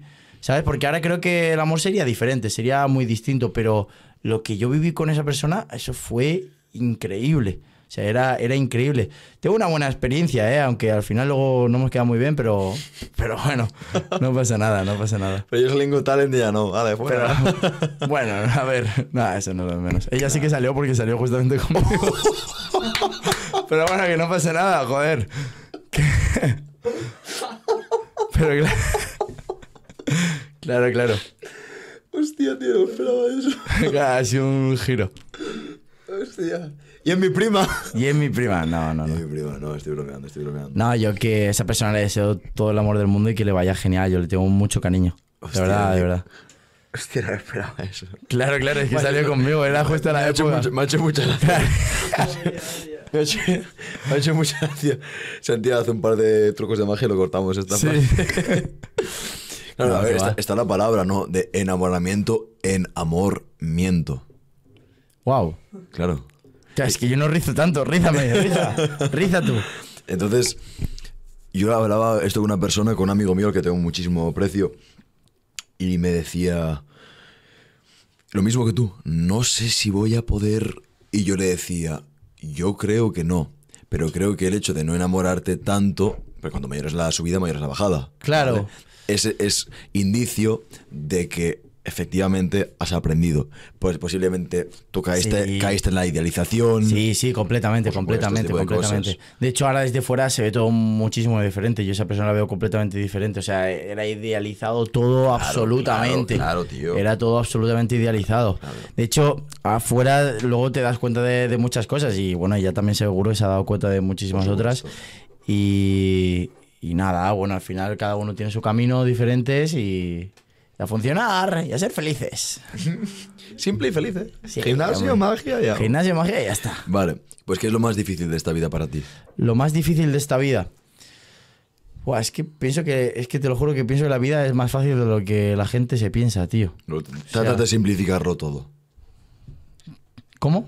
Que si tratas de simplificarlo Sí, yo siempre lo, lo- lo hago todo muy simple. O sea, es que los problemas a veces nos hacemos nosotros un mundo de los problemas cuando las cosas son mucho más simples. O sea, de cualquier problema las cosas son mucho más simples. O sea, a veces tenemos problemas que dices, tío, son problemas que, que si, si te escuchara alguien, ¿qué, es nuestro problema? Ay, se me ha olvidado las cartas y tengo que hacer esto con no sé qué, no sé cuánto, y me preocupo por eso. Ostras, tengo no sé, tío, eh, pero hay problemas de verdad en el tercer mundo que, que- que en África que, que no pueden beber agua, que no hay otros problemas que de verdad son importantes y... Y no sé, pienso que la vida es mucho más simple. Justamente nosotros en la condición en la que estamos, todo es bastante sencillo, simple. Hakuna Matata. Una matata. De hecho, ayer estaba grabando. Sí, lo, lo vi en el podcast, por eso lo, lo- eh, no sé, he visto algo de Hakuna Matata de ti, de, de estar hablando y, y se me ha venido a la mente. No iba a decir eso. No, ah, vale, pues. Pero ah, has hablado algo de Hakuna Matata tú, ¿no? no Pues no sé. en qué podcast lo he visto. Próximamente. Próximamente. En el- bueno, en el futuro tuyo ya estás- lo estás visualizando, lo estás creando. Claro. Ayer hice un podcast en el que estuve como, como invitado y me, me- comentábamos algo de esto, si la gente se quejaba mucho. Y yo dije, claro, tú imagínate que le cuentas tus problemas de... O es que, imagínate, el problema tan estúpido que hemos tenido antes, ¿vale? Claro, lo de la camisa. Es que es. Es que, y, ¿qué problema de ti? No, pues mira, ¿qué tal la relación? Bien, pero me he tenido que cambiar la camisa. O sea, tú cuéntale eso a una persona que se está muriendo de cáncer. Nada, es que la gente hace un mundo. Sí, sí, totalmente. No, es que, es que no me ha respondido esta chica y le hablé hace... Totalmente. Cuéntale a esa persona que se está muriendo de cáncer. Totalmente, totalmente. Dices, madre mía. Totalmente. Claro, se te ca- no lo harías porque se te caería la cara de vergüenza. Completamente, completamente. Por supuesto. Completamente. Si pudieras volver atrás algún momento en tu vida y cambiar algo, y no vale la respuesta de no cambiaría nada porque eso me ha llevado hasta aquí, Claro, claro. ¿qué cambiarías? Iría a Sálvame y lo haría bien. Muy bien. Claro, hombre. Muy bien. Claro, todo lo, o sea, todo lo que he aprendido, pues como lo he aprendido, pues no lo haría y aprendería otras cosas y sería mejor. Ha sido lo único que ha dicho eso todo el mundo. Claro. Ah, pues te iba a decir eso, ya, ya. No, claro, cambiaría un montón de cosas, cambiaría un montón de cosas que me he equivocado, que he hecho mal y, y bueno, soy persona, me equivoco también. ¿Cuál es tu mayor arrepentimiento? Mi mayor arrepentimiento, joder, Joder, esto de rizar el rizo, tío. estoy de rizar el rizo. De lo que más me arrepiento en, en la vida, pues a lo mejor en... Mira que siempre... Es que esto es un poco de, de obsesionado, pero... Pero no haberle dado más caña incluso de la, la caña que le estoy dando ahora, si lo hubiese dado durante todo lo que llevo, de la magia me refiero. Todo lo que le estoy haciendo ahora, si lo hubiese hecho años atrás, es que ahora sería increíble. Serías tanto mejor. Sí, sí, sí, sí, sí, sí. Me arrepiento de, de no haber hecho más. Me arrepiento de, de, de hay veces de, fallarme a mí mismo. Porque yo creo que al final todos parece que seamos perfectos, pero yo me he fallado a mí mismo. Yo, yo he dicho que, que voy a ir a un sitio y no he cumplido. Yo he dicho que me he propuesto cosas que no, que no se han cumplido. Yo he comido las uvas diciendo, venga, este año a full con el gimnasio. Y luego no he ido. Eh, pues me arrepiento de, sobre todo de fallarme a mí mismo porque creo que es lo, lo peor que puede hacer una persona, fallarse a sí mismo. Creo que tienes que tener un compromiso contigo mismo que es lo más importante y lo que más feliz te va a hacer y lo que más confiado te va a hacer. Porque cuando no te fallas a ti mismo, te vuelves casi un superhéroe, te lo juro, porque es que haces todo lo que te propones. Dices, no te pones excusas, tío. Voy a hacer esto, lo haces, ya está. Porque ahora en este, en este mundo lo que yo veo es que hay mucha información. Mucha información y la gente sabe de todo.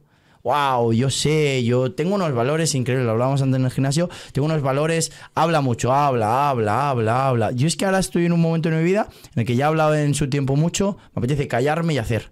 Callarme y hacer. Y lo que haga, eso será lo que, lo que la gente hablará de lo que haga. Pero yo me callo, yo no digo nada de lo que voy a hacer y voy haciendo, voy haciendo, trabajando, trabajando, trabajando, trabajo, trabajo, trabajo y haciendo. Y es que yo hubo una época en la que no tenía muchas ideas, no para hablar, bueno, yo quiero hacer esto y cuando lo haga lo voy a reventar. Y, todo el mundo, yo creo que está así, en plan, habla mucho, se le hincha la boca, se le hincha la boca, pero ¿qué estás haciendo?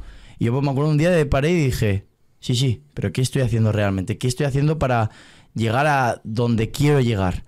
¿Qué, qué estoy haciendo de verdad? O sea, está muy bien que se te hinche la boca y que tengas mucha información y que, y que no, es que si lo hago yo, lo, cuando lo haga voy a triunfar. Sí, sí, pero, pero ¿qué has hecho? ¿Sabes? Hay que ponerse, tomar acción y no fallarte. No fallarte y, y trabajar, trabajar, trabajar, trabajar.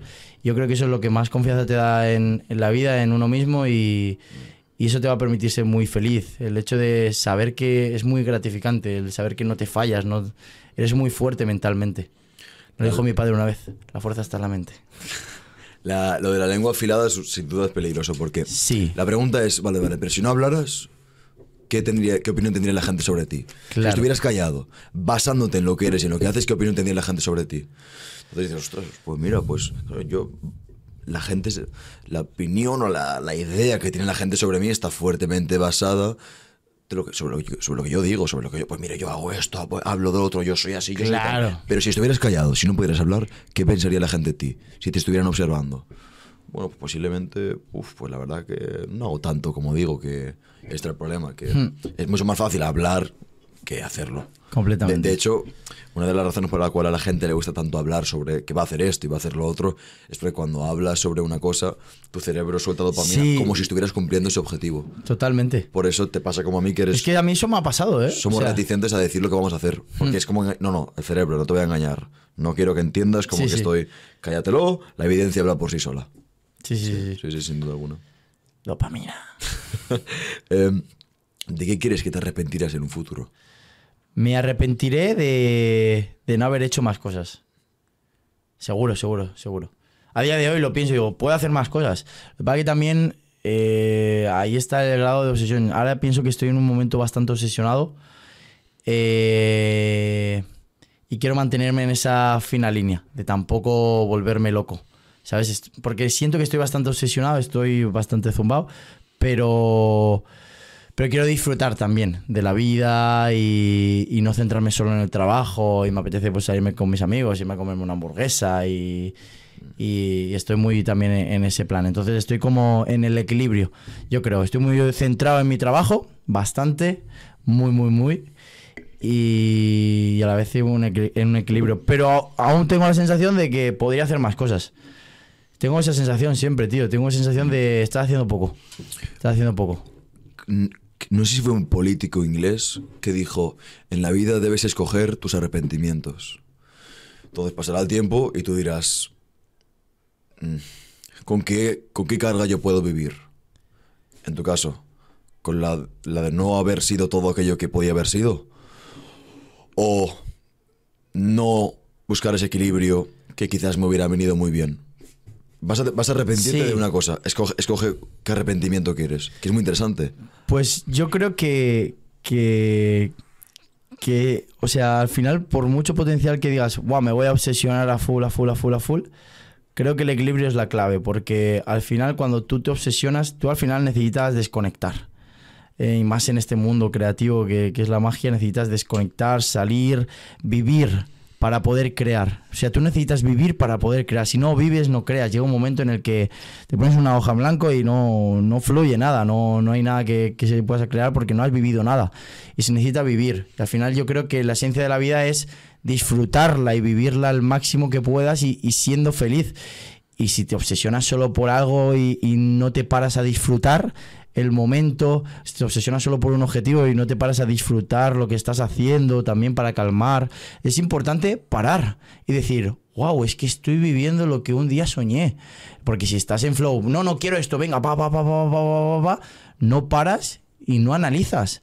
Si no analizas, no disfrutas. Al final tienes que analizar lo que estás viviendo, eh, disfrutar eso que un día soñaste, eh, lo que has crecido, tu progreso, parar, eh, afilar el hacha, que se dice y, y luego volver a, currar y tal. Entonces encontrar ese equilibrio, que tener paz, tener eh, amigos que te hagan disfrutar, que desconectes, todo el mundo hay que, hay que desconectar y yo creo que eso te va a hacer ser mejor incluso. Pues si tú sesionaras solo, solo, solo, me, me centro solo en esto, solo en esto, solo en esto, creo que llegaría a un punto de colapso y no avanzarías. A lo mejor sí que vas avanzando, pero luego te, te, quedarías te quedarías ahí, no avanzarías tanto. El hecho de salir, vivir y disfrutar va a hacer a lo mejor que no, no al principio no vayas así, pero, pero vas a ir en, en creciendo y va a ser sobre todo mantenible, o sea, lo vas a poder mantenible, ¿sabes? Eh, lo vas a poder Sostenible, so- sostenible. sostenible. lo vas a poder mantener durante el resto del tiempo, ¿sabes? Que, que al final es lo importante también. Claro. Pensar a largo. Quizás no estás yendo siete, siete días al gimnasio a la semana durante los primeros cinco meses, pero Claro. estás yendo tres días a la semana durante cinco años. Claro. Y eso cuando se compone. Al final es eso. Sí, sí. Bueno, lo, hablamos antes en el- en el gimnasio, que cuando te fuerzas a quedar con personas eh, es un momento y además que cuando te pasa a ti como a mí, el móvil no lo tocamos nunca. Sí, eh, sí, total. ahí en la, la- taquillera iba a decir. En En la taquilla. ¿sabes? En la Puestos a taquilla. hablar mal, hablemos todos mal. en la taquilla, en el bolsillo, modo avión y demás, y estás Sí. con la persona y te fuerzas a quedar simplemente para disfrutar, porque después... Claro. Es que si no, la palabra perfecta es consciencia. Tú coges perspectiva. Guau, completamente. Como ahora mismo, te imagínate, tú te paras a pensar, conciencia, tercer plano. Estoy en un podcast que me están entrevistando por el sueño que yo tuve cuando era niño, consciencia. No lo demos todo por hecho. Completamente. Sí, sí, sí. Encima ahora con el tema de las redes sociales tenemos muy poca conciencia, Sí, ¿eh? sí, sí. O sea, estamos metidos también ahí en una nube Es una y, ilusión, es una y ilusión. wow. Yo, yo me borro Instagram del, del móvil, entro varias veces para cuando es eh, necesario entrar y bueno, de nuevo me siento mucho mejor y demás. Sí, porque sí, no sí. le veía el fin. El, el fin es crear contenido y si el contenido está creado hay que subirlo, guay. Claro. Si no, pues, ¿para qué? Yo aún caigo, ¿eh? La dopamina de, Todos de las de redes sociales, pero, pero sí que es que... buah, es que ves a la- las personas, lo hablaba antes eh, contigo, antes del podcast, es que ves a las personas que están viendo un show en vivo y la ves con el móvil aquí. O sea, yo voy... O sea, ves en Instagram un concierto de Raúl Alejandro, están todos con el, el móvil. ¿Quieres quitar el móvil y vivirlo y disfrutarlo? Están pensando en la historia que van a subir. Disfruta, vive el momento, es tu momento. Aquí, aquí es lo que más vas a disfrutar, porque al final has estado así. Vas a decir, mira qué guay el concierto. Eh, Tira el móvil a Ferlama, a- a- guárdatelo y disfruta, vívelo, que el show es, es increíble. Vivirlo en vivo no tiene nada que ver. Disfruta de la sabiduría de Raúl Alejandro. Claro, por favor. Del profeta. ¿Sabes? Para hacerlo comercial, hombre. vale, ¿qué es lo que más te gustaría experimentar antes de morir? Lo que más me gustaría experimentar sería. eh, a ver, llenar un estadio. O sea, es que eso, para mí, el día que, que eso suceda, Será hermoso. llenar un. ¡Buah!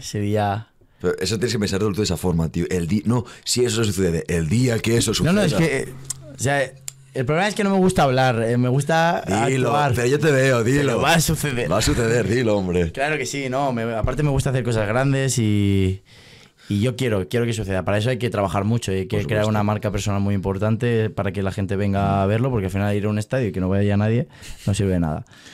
¿Sabes? ¿Qué, Entonces, ¿Qué cambios te gustaría ver en ti mismo en un futuro? eh, pues me gustaría eh, físicamente siempre un cambio. eh, Un poquito más de ahora pecho, estoy- un un de poquito más de pecho, de. No, mentalmente eh, yo flipo mucho porque cada año yo a día de hoy digo, guau, qué bien estoy, me, me noto súper bien y luego al año siguiente digo, Qué mal estaba Guau. entonces. o sea, cómo he progresado, que es increíble, o sea, pensaba que era, era Dios y era un mierdecillas. Y yo a largo me, me imagino con mucha paz, sobre todo soy un chico muy tranquilo, mucha paz. Luego tengo mi- mis momentos de, euforia en el escenario. Y muy inteligente emocionalmente, más todavía de lo que me considero ahora. Y sobre todo me, veo muy feliz, tío. Yo que no dejar nunca de ser yo, de, no perder mi esencia, de, cuidar a los míos, estar con mi gente, de disfrutarlos, de, de pasarlo bien con ellos y, y disfrutar de las pequeñas cosas, tío, de, de estar aquí hablando contigo, de disfrutar esto, disfrutar, de seguir disfrutando, porque si llegas a un momento en el que vas modo automático y ya no disfrutas las cosas, eso me parece horroroso. Lo más importante es disfrutar, disfrutar, pasarlo bien, porque en el momento en el que tú lo pasas bien, se, tú eres feliz y los de tu alrededor son felices por verte feliz. Y La, be- la belleza está en lo simple. Sí, ¿Qué cambios te gusta ver en la sociedad en un futuro? La sociedad, wow. En la sociedad. Pues que vengan a mi show para que yo pueda llenar los a- estadios. A ver al estadio, hostia. No, en la sociedad me, me gustaría sobre todo eh, que. Es que se va, se va a perder con la tecnología porque yo también. O sea, aquí lo que digo, soy muy pro de tecnología. La tecnología nos ha ayudado un montón, pero. Sobre todo a nivel de, de relaciones, de, de conexión entre personas, creo que eso es muy especial y creo que, que se va a ir perdiendo, tío, por el tema de, de la pantalla, de, internet. Ahora está todo muy digitalizado y no sé hasta dónde va a avanzar. Me da cierto miedo eso, tío, que se pierda el contacto, el... Soy muy de, piel con piel, de abrazos, de... de no sé. Eh, me da miedo eso y me gustaría que no se perdiera. Que, que siempre estén las relaciones personales. Lo real. Lo real. Lo real, sí, sí, sí. sí. Que está muy bien que esté la tecnología para ayudarnos a avanzar, pero que sepamos eh, quitarnos esa droga y poder disfrutar de, de la hora, de- del momento presente con otra persona y... Efectivamente. Pues de no tener el móvil encima de la mesa cuando estás cenando con Sí, alguien. o sea- De no chequear notificaciones mismamente. Claro. De ves a, ves a una persona que te parece atractiva. Ay, ¿cuál es Instagram? ¿Qué voy a hacer? Claro. Después le tiro un DM. La tienes ahí, cabrón. Claro, Acércate claro, y dile algo. La tienes ahí. Claro. Sí, sí, sí, sí, sin duda. Vale, imagínate que estás en lo alto de una montaña. Estoy. Tienes a todo el mundo escuchándote, observándote. Son tus últimas palabras al mundo. ¿Qué les dices? Piensa una carta. Esta pregunta te la sabías. No, no me la sabía, pero me ha venido. respuesta más buena. Bueno, Les haría magia, te lo juro. Sí. Sí, sí. Yo, mi misión en el mundo es entretener a la gente y hacerlos que se les, se les explote la, la- la cabeza. Yo no, no puedo dar ningún consejo a nadie. Yo me doy mis consejos a mí y algunos esa me es sirven perfecta, y... Esa respuesta me piensa una carta. Claro, es, es, es eso. Yo es haría magia. A mí me das toda la atención del mundo. Digo, piensa una carta, que te la voy a adivinar. Vale. Imagínate ahora una puerta enfrente, ¿de acuerdo? Y detrás de esta puerta está todo el mundo que jamás hayas conocido. Vivo o muerto. Pero tú debes de haberles conocido en persona. ¿Vale? Repítemelo. Vale, ¿Vivo o muerto? ¿Cómo? ¿Están todo, todo Vale. el mundo que no he conocido? No, no, todo el mundo que has conocido. Que he conocido. Vivo o muerto. Detrás de esa puerta, ¿vale? Esa puerta da una habitación. Sí. Tú abres la puerta. ¿A quién buscas? A mi madre. La mamá. La mamá. La mamá, la mamá. La mamá. La mamá. Somos todos iguales, ¿eh, Santi? Sí, sí, es la mamá. Todos los hombres somos iguales. Todos, todos vamos a por nuestra madre. Claro, claro, es que la mamá es, es, que es, que es la mejor. Es que es, es que es la madre. Es protección, es. Madre. te, te sientes a salvo. La madre, sí. o sea, sí, es sí. increíble. Sí, es increíble. De, hecho, de hecho, lo hablábamos. eh, bueno, que en, en el gimnasio aposta, no, no he hablado de nada sobre esto. Hemos hablado de tonterías y todas cosas así. Y hablábamos tema de, de chicas y te decía lo que aprendí con otro invitado. Las preguntas clave, como los filtros. Y a Hmm. ti el filtro que más te ha gustado era el de: ¿esta chica de aquí es mi pareja o va a ser la Claro. madre de mis hijos? Es, es una. Sí, Eso me ha gustado mucho porque es un, un planteamiento muy guay. Realmente para darte cuenta si de verdad, eh, cara a un futuro, cara a largo, a un buen proyecto de. Tienes un proyecto de vida con, con ella al final. claro. Sobre todo cuando tenemos, partimos de madres a las cuales admiramos, llamamos y respetamos. Decimos, mis hijos van a mirarle a ella como yo miro claro, a mi claro, madre. claro, completamente. Sí, completamente. sí, sí, sí. Bien. Eh, sí, no está, tío. Eh, ¿Hay alguna pregunta que no te haya hecho que te gustaría que te hubiera hecho? No, no sé, yo aquí. Bien, Fluir. está toda, no sé. ¿Tenías alguna pregunta en mente que, ah, pues mira, no, hay- no has preguntado sobre esto y me hubiera gustado que me hubieras preguntado? ¿No? ¿Tienes alguna pregunta para mí? No me he pensado, pero te, te hago una pregunta. Adelante. Te hago, te hago una pregunta. Eh, me gustaría saber tu, tu vida soñada. O sea, pero soñada es de, de todo. Bueno, ¿te puedo hacer varias preguntas? La que quieras. Vale, es que ahora me. Espérate, empieza el podcast de Pando el Mago. Ponle la voz con gas por ahí, favor. la voz con La gas ahí. promoción que nos va. No, no. está al revés, está al revés. Eh, otras dos horas, por favor. No. eh, tu vida soñada. Brevemente. Soñada. A nivel material y, y emocional. Me gustaría mucho forjar una familia. Em, en el día a día yo soy comercial, bueno, yo estoy en ventas y cuando trato con familias, eh, una parte de una parte de mí anhela eso y lo duda. incluso. No sé si te pasa a ti cuando ves familias que los ves estructurado y dices, ahí hay algo, ahí hay algo y te ves reflejado y inevitablemente está la pregunta de, ¿yo seré capaz de hacer algo así también? ¿A ti te pasa eso? Sí, que me di- pasa, me de- pasa. de dices, ostras, yo, yo seré capaz, de, me encanta, ojalá, pero que yo Sí, seré sí, capaz. yo eso lo- incluso, incluso el miedo a la soledad es, es algo inexorable. Porque ya no hablamos de, de ah, sí, yo soy capaz de con esta chica muy atractiva y demás. No, no estamos hablando de eso. Estamos hablando de si eres capaz de mantener una familia. Sí, sí, completamente. ¿Sabes? Y cuando tiene el, el padre tiene el hijo ahí en los brazos que le está molestando. Qué guay. digo, "Guau". Eso, familia, por una parte. Después, vida soñada. No, no diré, obviamente, eh, bastante solvencia financiera, pero de nuevo para mi familia. No soy un tío extremadamente materialista. eh, no me verás en pos de, guau, pues yo quiero estos roles y esto. Me gustan ciertos coches y demás, pero, Claro, pero- puedo vivir sin ellos Sí, perfectamente. sí, ¿vale? totalmente. Si me da, me da y si no, pues nada. No. Pero la solvencia financiera por esa libertad que me da. Sobre todo, eh, bastante interno. Me, me atrevería a. Tengo más objetivos internos que externos. La paz es fundamental. Y ya no hablo de paz de aquel que no se enfrenta a batalla, sino aquel que es capaz de encontrar esa paz dentro de la propia batalla. Hmm. Alguien que encuentra esa templanza, pongas donde le pongas. Porque Claro. alguien que po- podría verte a ti y decirte, madre mía, qué vida más frenética tienes en el show, aplausos y demás. Pero tú quizás encuentres esa paz dentro de. Claro, Estés muy, no en sí mismo, Sí. en ti mismo, muy consciente. Completamente. Entonces, eso me gustaría mucho. Y ya desa- desarrollar ciertas habilidades. Obviamente, mantener salud física, salud mental Sí, y demás. es muy importante. Habilidades, escritura, ventas y de este tipo de cosas. Pero creo que es una, ha sido una respuesta precisa. No he dicho nada Sí. de tangible que se pueda tocar. No, está, está, está bonito. Lo ilustra bien. Está bonito, Lo está ilustra bonito, está bonito. ¿Tú que te ves reflejado? la madre de tus hijos. ¿Te ves reflejado en la pregunta que te... Me veo, me veo. A nivel familiar, claro que me gustaría. A día de hoy no, no sé cuán- cuándo ni. O sea, me gustan mucho los niños, pero, pero no sé cuándo llegará. O sea, cuando llegue, llegará. Y sé que, que me gustaría ser padre. No sé cuándo. Si a lo largo de mi vida no soy padre, no pasaría nada. Pero sí que me gustaría, me gustaría, me gustaría. Ahí... Y forjar una familia y Que tener esa paz. Claro. Es, debe ser. No, debe ser interesante el hecho de ir a una casa donde. A ver, obviamente tenemos familia y demás, pero es distinto. El niño tirándole los juguetes. Esto era lo que yo quería. ¿Entiendes? Sí, Pero sí, es sí, algo sí. que has.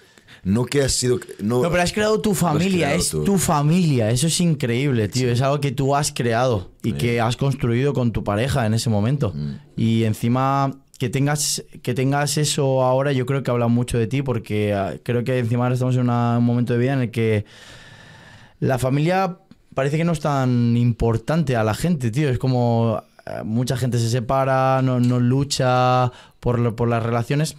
Que yo, yo, yo no puedo decir eso porque yo no lucho por ninguna relación, yo estoy soltero y, y bueno, pero, pero es que yo veo a mis padres, veo la relación que han tenido mis abuelos y todo eso y, wow, es que estas personas han luchado, mis padres discuten, claro que discuten, pero pelean, eh, vete a hacerla más, pues vete a hacerla más, pero al día siguiente están ahí, dame un abracito y... Pero, pero eso es lo, lo bonito también, ver la familia, o sea, sentir, o sea, yo creo que cuando te hagas mayor, sentir esa paz de todo lo que has construido con esa persona y tener esa confianza con esa persona, yo creo que eso no tiene precio. Mira, mira, yo recuerdo en. Otra parte de mi familia, mi bisabuela. Vengo de. ¿Sabes? Vengo del norte, ¿vale? Eh, ahí hay muchos hijos, ¿vale? Es país católico, como cuatro hijos por familia, cinco en aquel entonces era lo normal. Tener a 35 personas que todas son, que ella es como la bisabuela, los cinco hijos tienen otros cinco hijos cada uno y demás, o siete hijos tienen siete hijos cada uno y demás. ¿Cómo crees que se siente ella teniendo a 40 personas en una habitación que salen de ella, que son fruto de ella? ¿Cómo se debe Ah, sentir? eso es increíble. Háblale, de mansiones. Eso es háblale de oro. ¿Qué narices? es Y- increíble. Y, todo el mundo riéndose y bailando y Claro, y abrazándose. amor y cariño, nada, es increíble. Eso es por eso, es por, súper bonito. por eso sí son es esas simplezas, la familia, esa ilusión que te ve a ti en los ojos cuando hablas de magia. Sí, sí, sí, sí. Esa ilusión que tú ves en los ojos a la gente cuando hablas de magia, lo que verdaderamente hace que la vida sea tan bella y que en cierta forma no queremos que se acabe del todo. Entendemos que lo- tiene gracia porque se va a Sí. acabar, pero que dices, déjame Guau. estirarlo, a ver cuánto puedo estirar esto. Claro. Entonces sí, sí, sí. ¿Tienes otra pregunta? o? Nada, te iba a preguntar eh, tus cinco valores como persona, valores. Cinco valores. Tus cinco valores que dices... sobre los cuales me sustentaría. Sí. Sí. sí que trato de. Sí. No que tengo completamente desarrollados, los, vale. No, los, los que tienes desarrollado, los que, lo que eres tú ahora. Mm. ¿Cuáles son tus, tus cinco valores, los cinco valores que te guías en tu vida? Bien, eh, lealtad. Y habría que ver aquí lealtad hacia uno mismo y lealtad hacia el prójimo, pero diría que lealtad. Pequeño inciso para destacar un problema, eh, y es que no estás suscrito, sigues sin estar suscrito, ya te lo hemos dicho antes, eh, o no estás suscrito en YouTube o en Spotify no nos sigues y no has dejado una valoración de 5 estrellas. No te vamos a meter un anuncio aquí para venderte nada, pero sí que vamos a pedirte esto. Parece que no, pero marcas una gran diferencia. Y si a ti me imagino que si has llegado a esta parte del episodio te está gustando, si estás suscrito o si sigues en Spotify y le metes una buena valoración, ayudarás a que más gente como tú lo encuentre y que de nuevo eh, aprenda o que al menos se entretenga.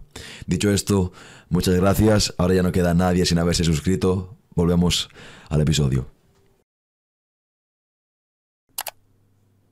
Trato de ser más bondadoso. Qué bueno. Buah, me encanta este que me has dicho, tío. ¿Bondadoso? De ser, sí, bondadoso, ser buena persona, ¿no? Sí. Al final yo creo que es eso. Porque creo, tío, que a día de hoy, porque es algo que me pasa a mí. Perdona que te corte, ¿eh? Pero, no, no, pero es que me, me ha encantado que me digas ese valor, porque es algo que yo tengo y me da rabia que, que la gente... A mí me gusta ser buena persona, te lo juro. O sea, luego podrás ser buena persona o no, pero yo pretendo e intento ser buena persona. Que a veces la gente se piensa que eres bien queda o, no, pero no, es que a mí me gusta llevarme bien con la gente. Me gusta tratar bien a, la gente que tengo a mi alrededor, a, los que conozco nuevos, a, a la nueva gente. Y me gusta ser buena persona. Y creo que muy poca gente lo tiene, porque ahora está todo muy pro de, de cada uno que haga lo que quiera y que me digan lo que sea y tal, etcétera, que piense cada uno lo que quiera, que está muy bien, está, está genial, no es la opinión del resto de la SUDE. Pero está bien también el hecho de querer caer bien y, y- y- y ser bondadoso y, y tal. Pero es que ahora veo que, que la gente no, no es así, tío. Hay poca gente así que quiere ser buena gente, ¿sabes? Pero no con el fin de... No, no, por ser bueno. Sí, por, por- por ser bueno. O sea, luego no, no eres tonto, ¿sabes? Pero, pero ser buena gente creo que es muy importante en la vida y, y eso no... ahí Sí, creo que falta, tío. Sí, ser bondadoso, sí. Ah, bondad, amor. La bond- Sí, en, la- en el amor hay bondad. en la bondad hay amor, entonces sí, por supuesto. Eh, ¿Qué has dicho? Lealtad, Bondadoso, sinceridad, sincero. sincero. Claro, aquí yo diría más rasgos, porque eh, ambiciosos por naturaleza. Disciplina no se puede decir un valor. La disciplina no es un valor. Diría templanza. Eh, templanza y gente. Para la gente que no entienda la templanza, pues el puede ser el equivalente del estoicismo. ¿De acuerdo? No ser. eh, eso implica no ser tan reactivo a tus emociones, ser capaz de reflexionar y meditar sobre una acción antes de tomarla. Eso sería algo. Y creo que por último he dicho leal, he dicho bondadoso, he dicho. ¿Qué más he dicho? He dicho sincero, he dicho Templanza. templanza y generoso. Qué guay. Sí, con, con esas cinco me quedo. Cinco valores importantes. Cinco valores importantes. ¿Alguna más o ya está? No, cinco, cinco, te he pedido cinco. Vale, dicho vale, cinco. vale, vale, vale. Yo creo que ya está. ¿Una pregunta más o...? No, Finalizamos no, ya, ¿no? bien, ya, yo bien. ya hemos hecho una... Yo bien. Ha habido una cosa que sí que me que sí que no, no me he mencionado, que me gustaría hablar, y es cuando tú hiciste por un día o por una hora esto de los semáforos. eh, Ah, qué guay. Hiciste magia en los semáforos. Sí. ¿Qué aprendiste de eso, tío? ¿Cuáles fueron tus conclusiones? Pues que muy jodido. y que es duro, ¿eh? O sea, es algo jodido. Pero mis conclusiones, a mí es que me gusta ponerme en todas las situaciones también para aprender. También es un poco por el contenido, por, por crear buen contenido y ponerme en situaciones di- distintas. Y, y aprendí, pues, que, que uno, no puede gustar a todo el mundo. Pero aprendí una cosa que, estaba muy guay, que era tío, te pones en un semáforo y, y yo me acuerdo que de repente veía caras de, de no miro porque si no me va a pedir dinero, ¿sabes? Pero en cambio luego había uno, una persona, solo uno, ¿eh? Que le brillaban los ojos y ese te daba dinero, te daba las gracias y tal. Y ya solo por eso vale la pena. O sea, tienes que pensar que, que no puedes agradar a todo el mundo, tú tienes que seguir con tu vida, hacer tu, tu camino y, y siempre va a haber un público para ti. O sea, el mundo es muy grande, siempre va a haber alguien al que le agrades, alguien al que esté contigo, que te apoye. Y, y eso fue increíble, el hecho de que la gran mayoría mm, esté un poco así, de que no quiere ver, no quiere que le pidas dinero ni nada, pero haya uno que te agradezca un montón y te diga, guau, gracias, muchas gracias, la verdad que está increíble, tal, te, ten lo, que tengo. Eso es increíble, porque a veces no hace falta ni, que te den dinero, solo con que te den las gracias es, increíble. Si yo lo hice por, por el reto y tal. Y a ver, lo hice una hora, tampoco en una hora no, no aprendí gran cosa, pero es un poco la, la reflexión que yo, que yo me llevé. Uno, que es muy duro, es jodido, y, y dos, eso, que no, o sea, no pretendas a gustar a todo el mundo porque encima tu ánimo depende mucho de eso. O sea, tú ves las caras y, y dices... Pero luego ves uno y te da una alegría que, que para qué. Claro. Bueno, es un poco así. Mm, Pero también es importante desarrollar esa habilidad de no depender de. Claro, claro, que claro, claro. pongan, que es- Claro, claro. Es que es muy mental. Última pregunta que te quiero hacer. ¿Qué, qué es lo que hace un buen show? Lo que hace un buen show, pues, hostia, esto es un, curso entero de...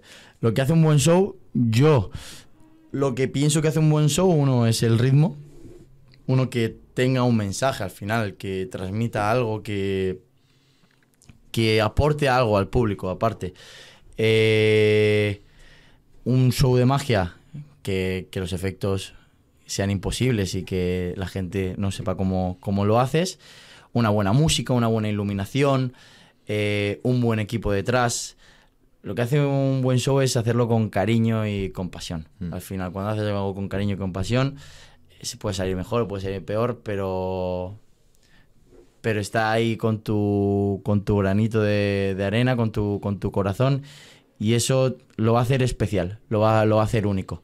Es algo que no puede hacer otra persona porque le has puesto tu, tu, tu amor, y ya está. Y, y es dedicarle muchas horas, buscar los detalles, y es que hay mucho detrás de un, de un espectáculo de magia. No es tan simple una respuesta de 30 No, segundos. no es tan simple, no es tan simple. Casi se me olvida una cosa.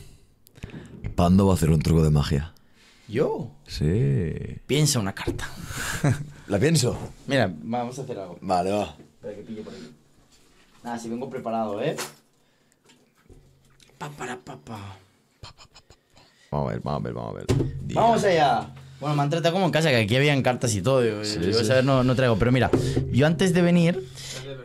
Se ve, espera. No, pero ahora la, la, la vengo Vale. yo aquí. Mira, antes de venir, yo he traído una baraja de cartas y he cogido una carta. Y te voy a hacer una pregunta. ¿Tú crees en, en la manipulación mental? O sea, ¿tú crees que yo... Sí, por supuesto. Sí, ¿no? O sea, de hecho, en las redes sociales cada vez, o sea, los anuncios, todo esto, que miras unas zapatillas y te salen un montón de anuncios y intentan incluso manipularte. Pues yo, durante todo el podcast, te he manipulado. Y eh, a ver si sale, no sé si saldrá. Parece una tontería, pero no lo es. Entonces, tú vas a pensar una carta, yo antes de venir he cogido una carta y le he dado la vuelta. Y si la manipulación ha salido, va a ser la carta que estás pensando es importante que tú te sientas libre. O sea, tú vas a pensar que eres libre en todo momento, pero en realidad no lo has sido porque lo que va a dar fe es la carta que tengo aquí dada a la vuelta. Así que, dime una carta. ¿La tienes? No la digas aún. ¿La tienes en la mente? Sí que la tengo. Estás cambiando, ¿eh? O sea, Sí, sí, estoy cambiando. estás cambiando porque mira, quieres, que, a- quieres no caer en la manipulación. Voy a ¿eh? ir a la original, la que, a, la que, a la primera que se me ha ocurrido. La tengo en mi mente. ¿La tienes? Sí, la tengo. Pues cámbiala. Importante, de póker. No me digas la sota de bastos que no va a salir, ¿vale? Este- Vale, vale, sí, póker, póker, sí, Sí, sí. sí, picas, trebles, corazones y diamantes. Mm. Importante que quede claro, me da igual que la gente no se lo crea porque tú vas a flipar, eh, que no estamos compinchados ni nada. ¿vale? Ah, bueno, no, no, estoy aquí. Se me, Pero creo, bueno, creo, creo que, que, la se- gente se va a pensar que, porque que- es muy imposible, porque yo creo que va a salir, te veo por los ojos que va a salir 100%, porque tienes las pupilas dilatadas, así que eh, dime, dime, dime la carta que estás pensando. Rey, el ki- King, la K, La K, de tréboles. de tréboles, ¿por algo en especial? Eh, sí, el trébol la luz de Irlanda y la figura del rey me gusta. Te voy a decir algo que no digo habitualmente. Puedes cambiar, Puedo cambiar. Digo otra. lo que tú quieras. ¿Qué- ¿Tú qué quieres? ¿Que diga una o que no? No, O sea, ¿puedo, Que puedo, lo- puedo cambiar? ¿Qué Quiero que digas lo que hagas, lo que te dé la gana. Vale. Seis de picas. Me ha cambiado, ahora me ha jodido. No, el rey, rey de rey No, no, que hagas lo que quieras, hostia. Tú fluye. eh, rey de tréboles. ¿Rey de tréboles o seis de picas? Rey de tréboles. King, eh, King sí, de. Sí, sí, rey de tréboles. Sí. Yo no entiendo por qué pasan estas cosas, pero si pasan por algo es. Se ve en la cámara, ¿no? Mira. De todas Hostia, las cartas. hostia, espera, espera. La primera que hay es así de picas. Nah, No, sí, de rombo. Eso. Me he equivocado. de todas las cartas, Vale. hay una carta dada la vuelta. Tío, ¿esto cómo se hace? ¿Cuál habías dicho? El rey de tréboles. Mira, lo increíble es que yo no quiero ni tocar. ¿Vale? Es que esta carta que yo he cogido antes y le he dado la vuelta, esta es increíble. Porque la manipulación ha salido y es el rey de tréboles. es que este tío es un crack. Pando el mago ha venido rizando el rizo. Pando de Machisán, ¡a manipularte! Sí, señor. Tiene a la gente donde te pueden encontrar. Y Me eso- podéis encontrar por las redes sociales, eh, por la calle. Está etiquetado, perfil está abajo. Que no, en, en la descripción del ¿Me vídeo. vas a matar o algo? Nos despedimos con las, con las katanas. Ah, ¿Qué quieres? ¿qué tengo que hacer? ¿Quieres la grande o la pequeña? La grande. Toma, sé que tenéis complejo. Sí. Bien. Pero esto corta de verdad. No está, no está afilada. Ay, qué pena. Una dosis. Hasta la próxima. Ya. Qué guapo esto, ¿no? Ya está, esto es el final del episodio de esta semana. ¿Qué te ha parecido? ¿Te ha gustado? ¿No te ha gustado? Sea cual sea la resolución, por favor, deja tu crítica, deja tu halago en los comentarios. Siempre los vemos y nos gusta bastante leerlos, bien sea bueno, bien sea malo. Dicho esto, disfruta mucho del día, de la semana y de la vida.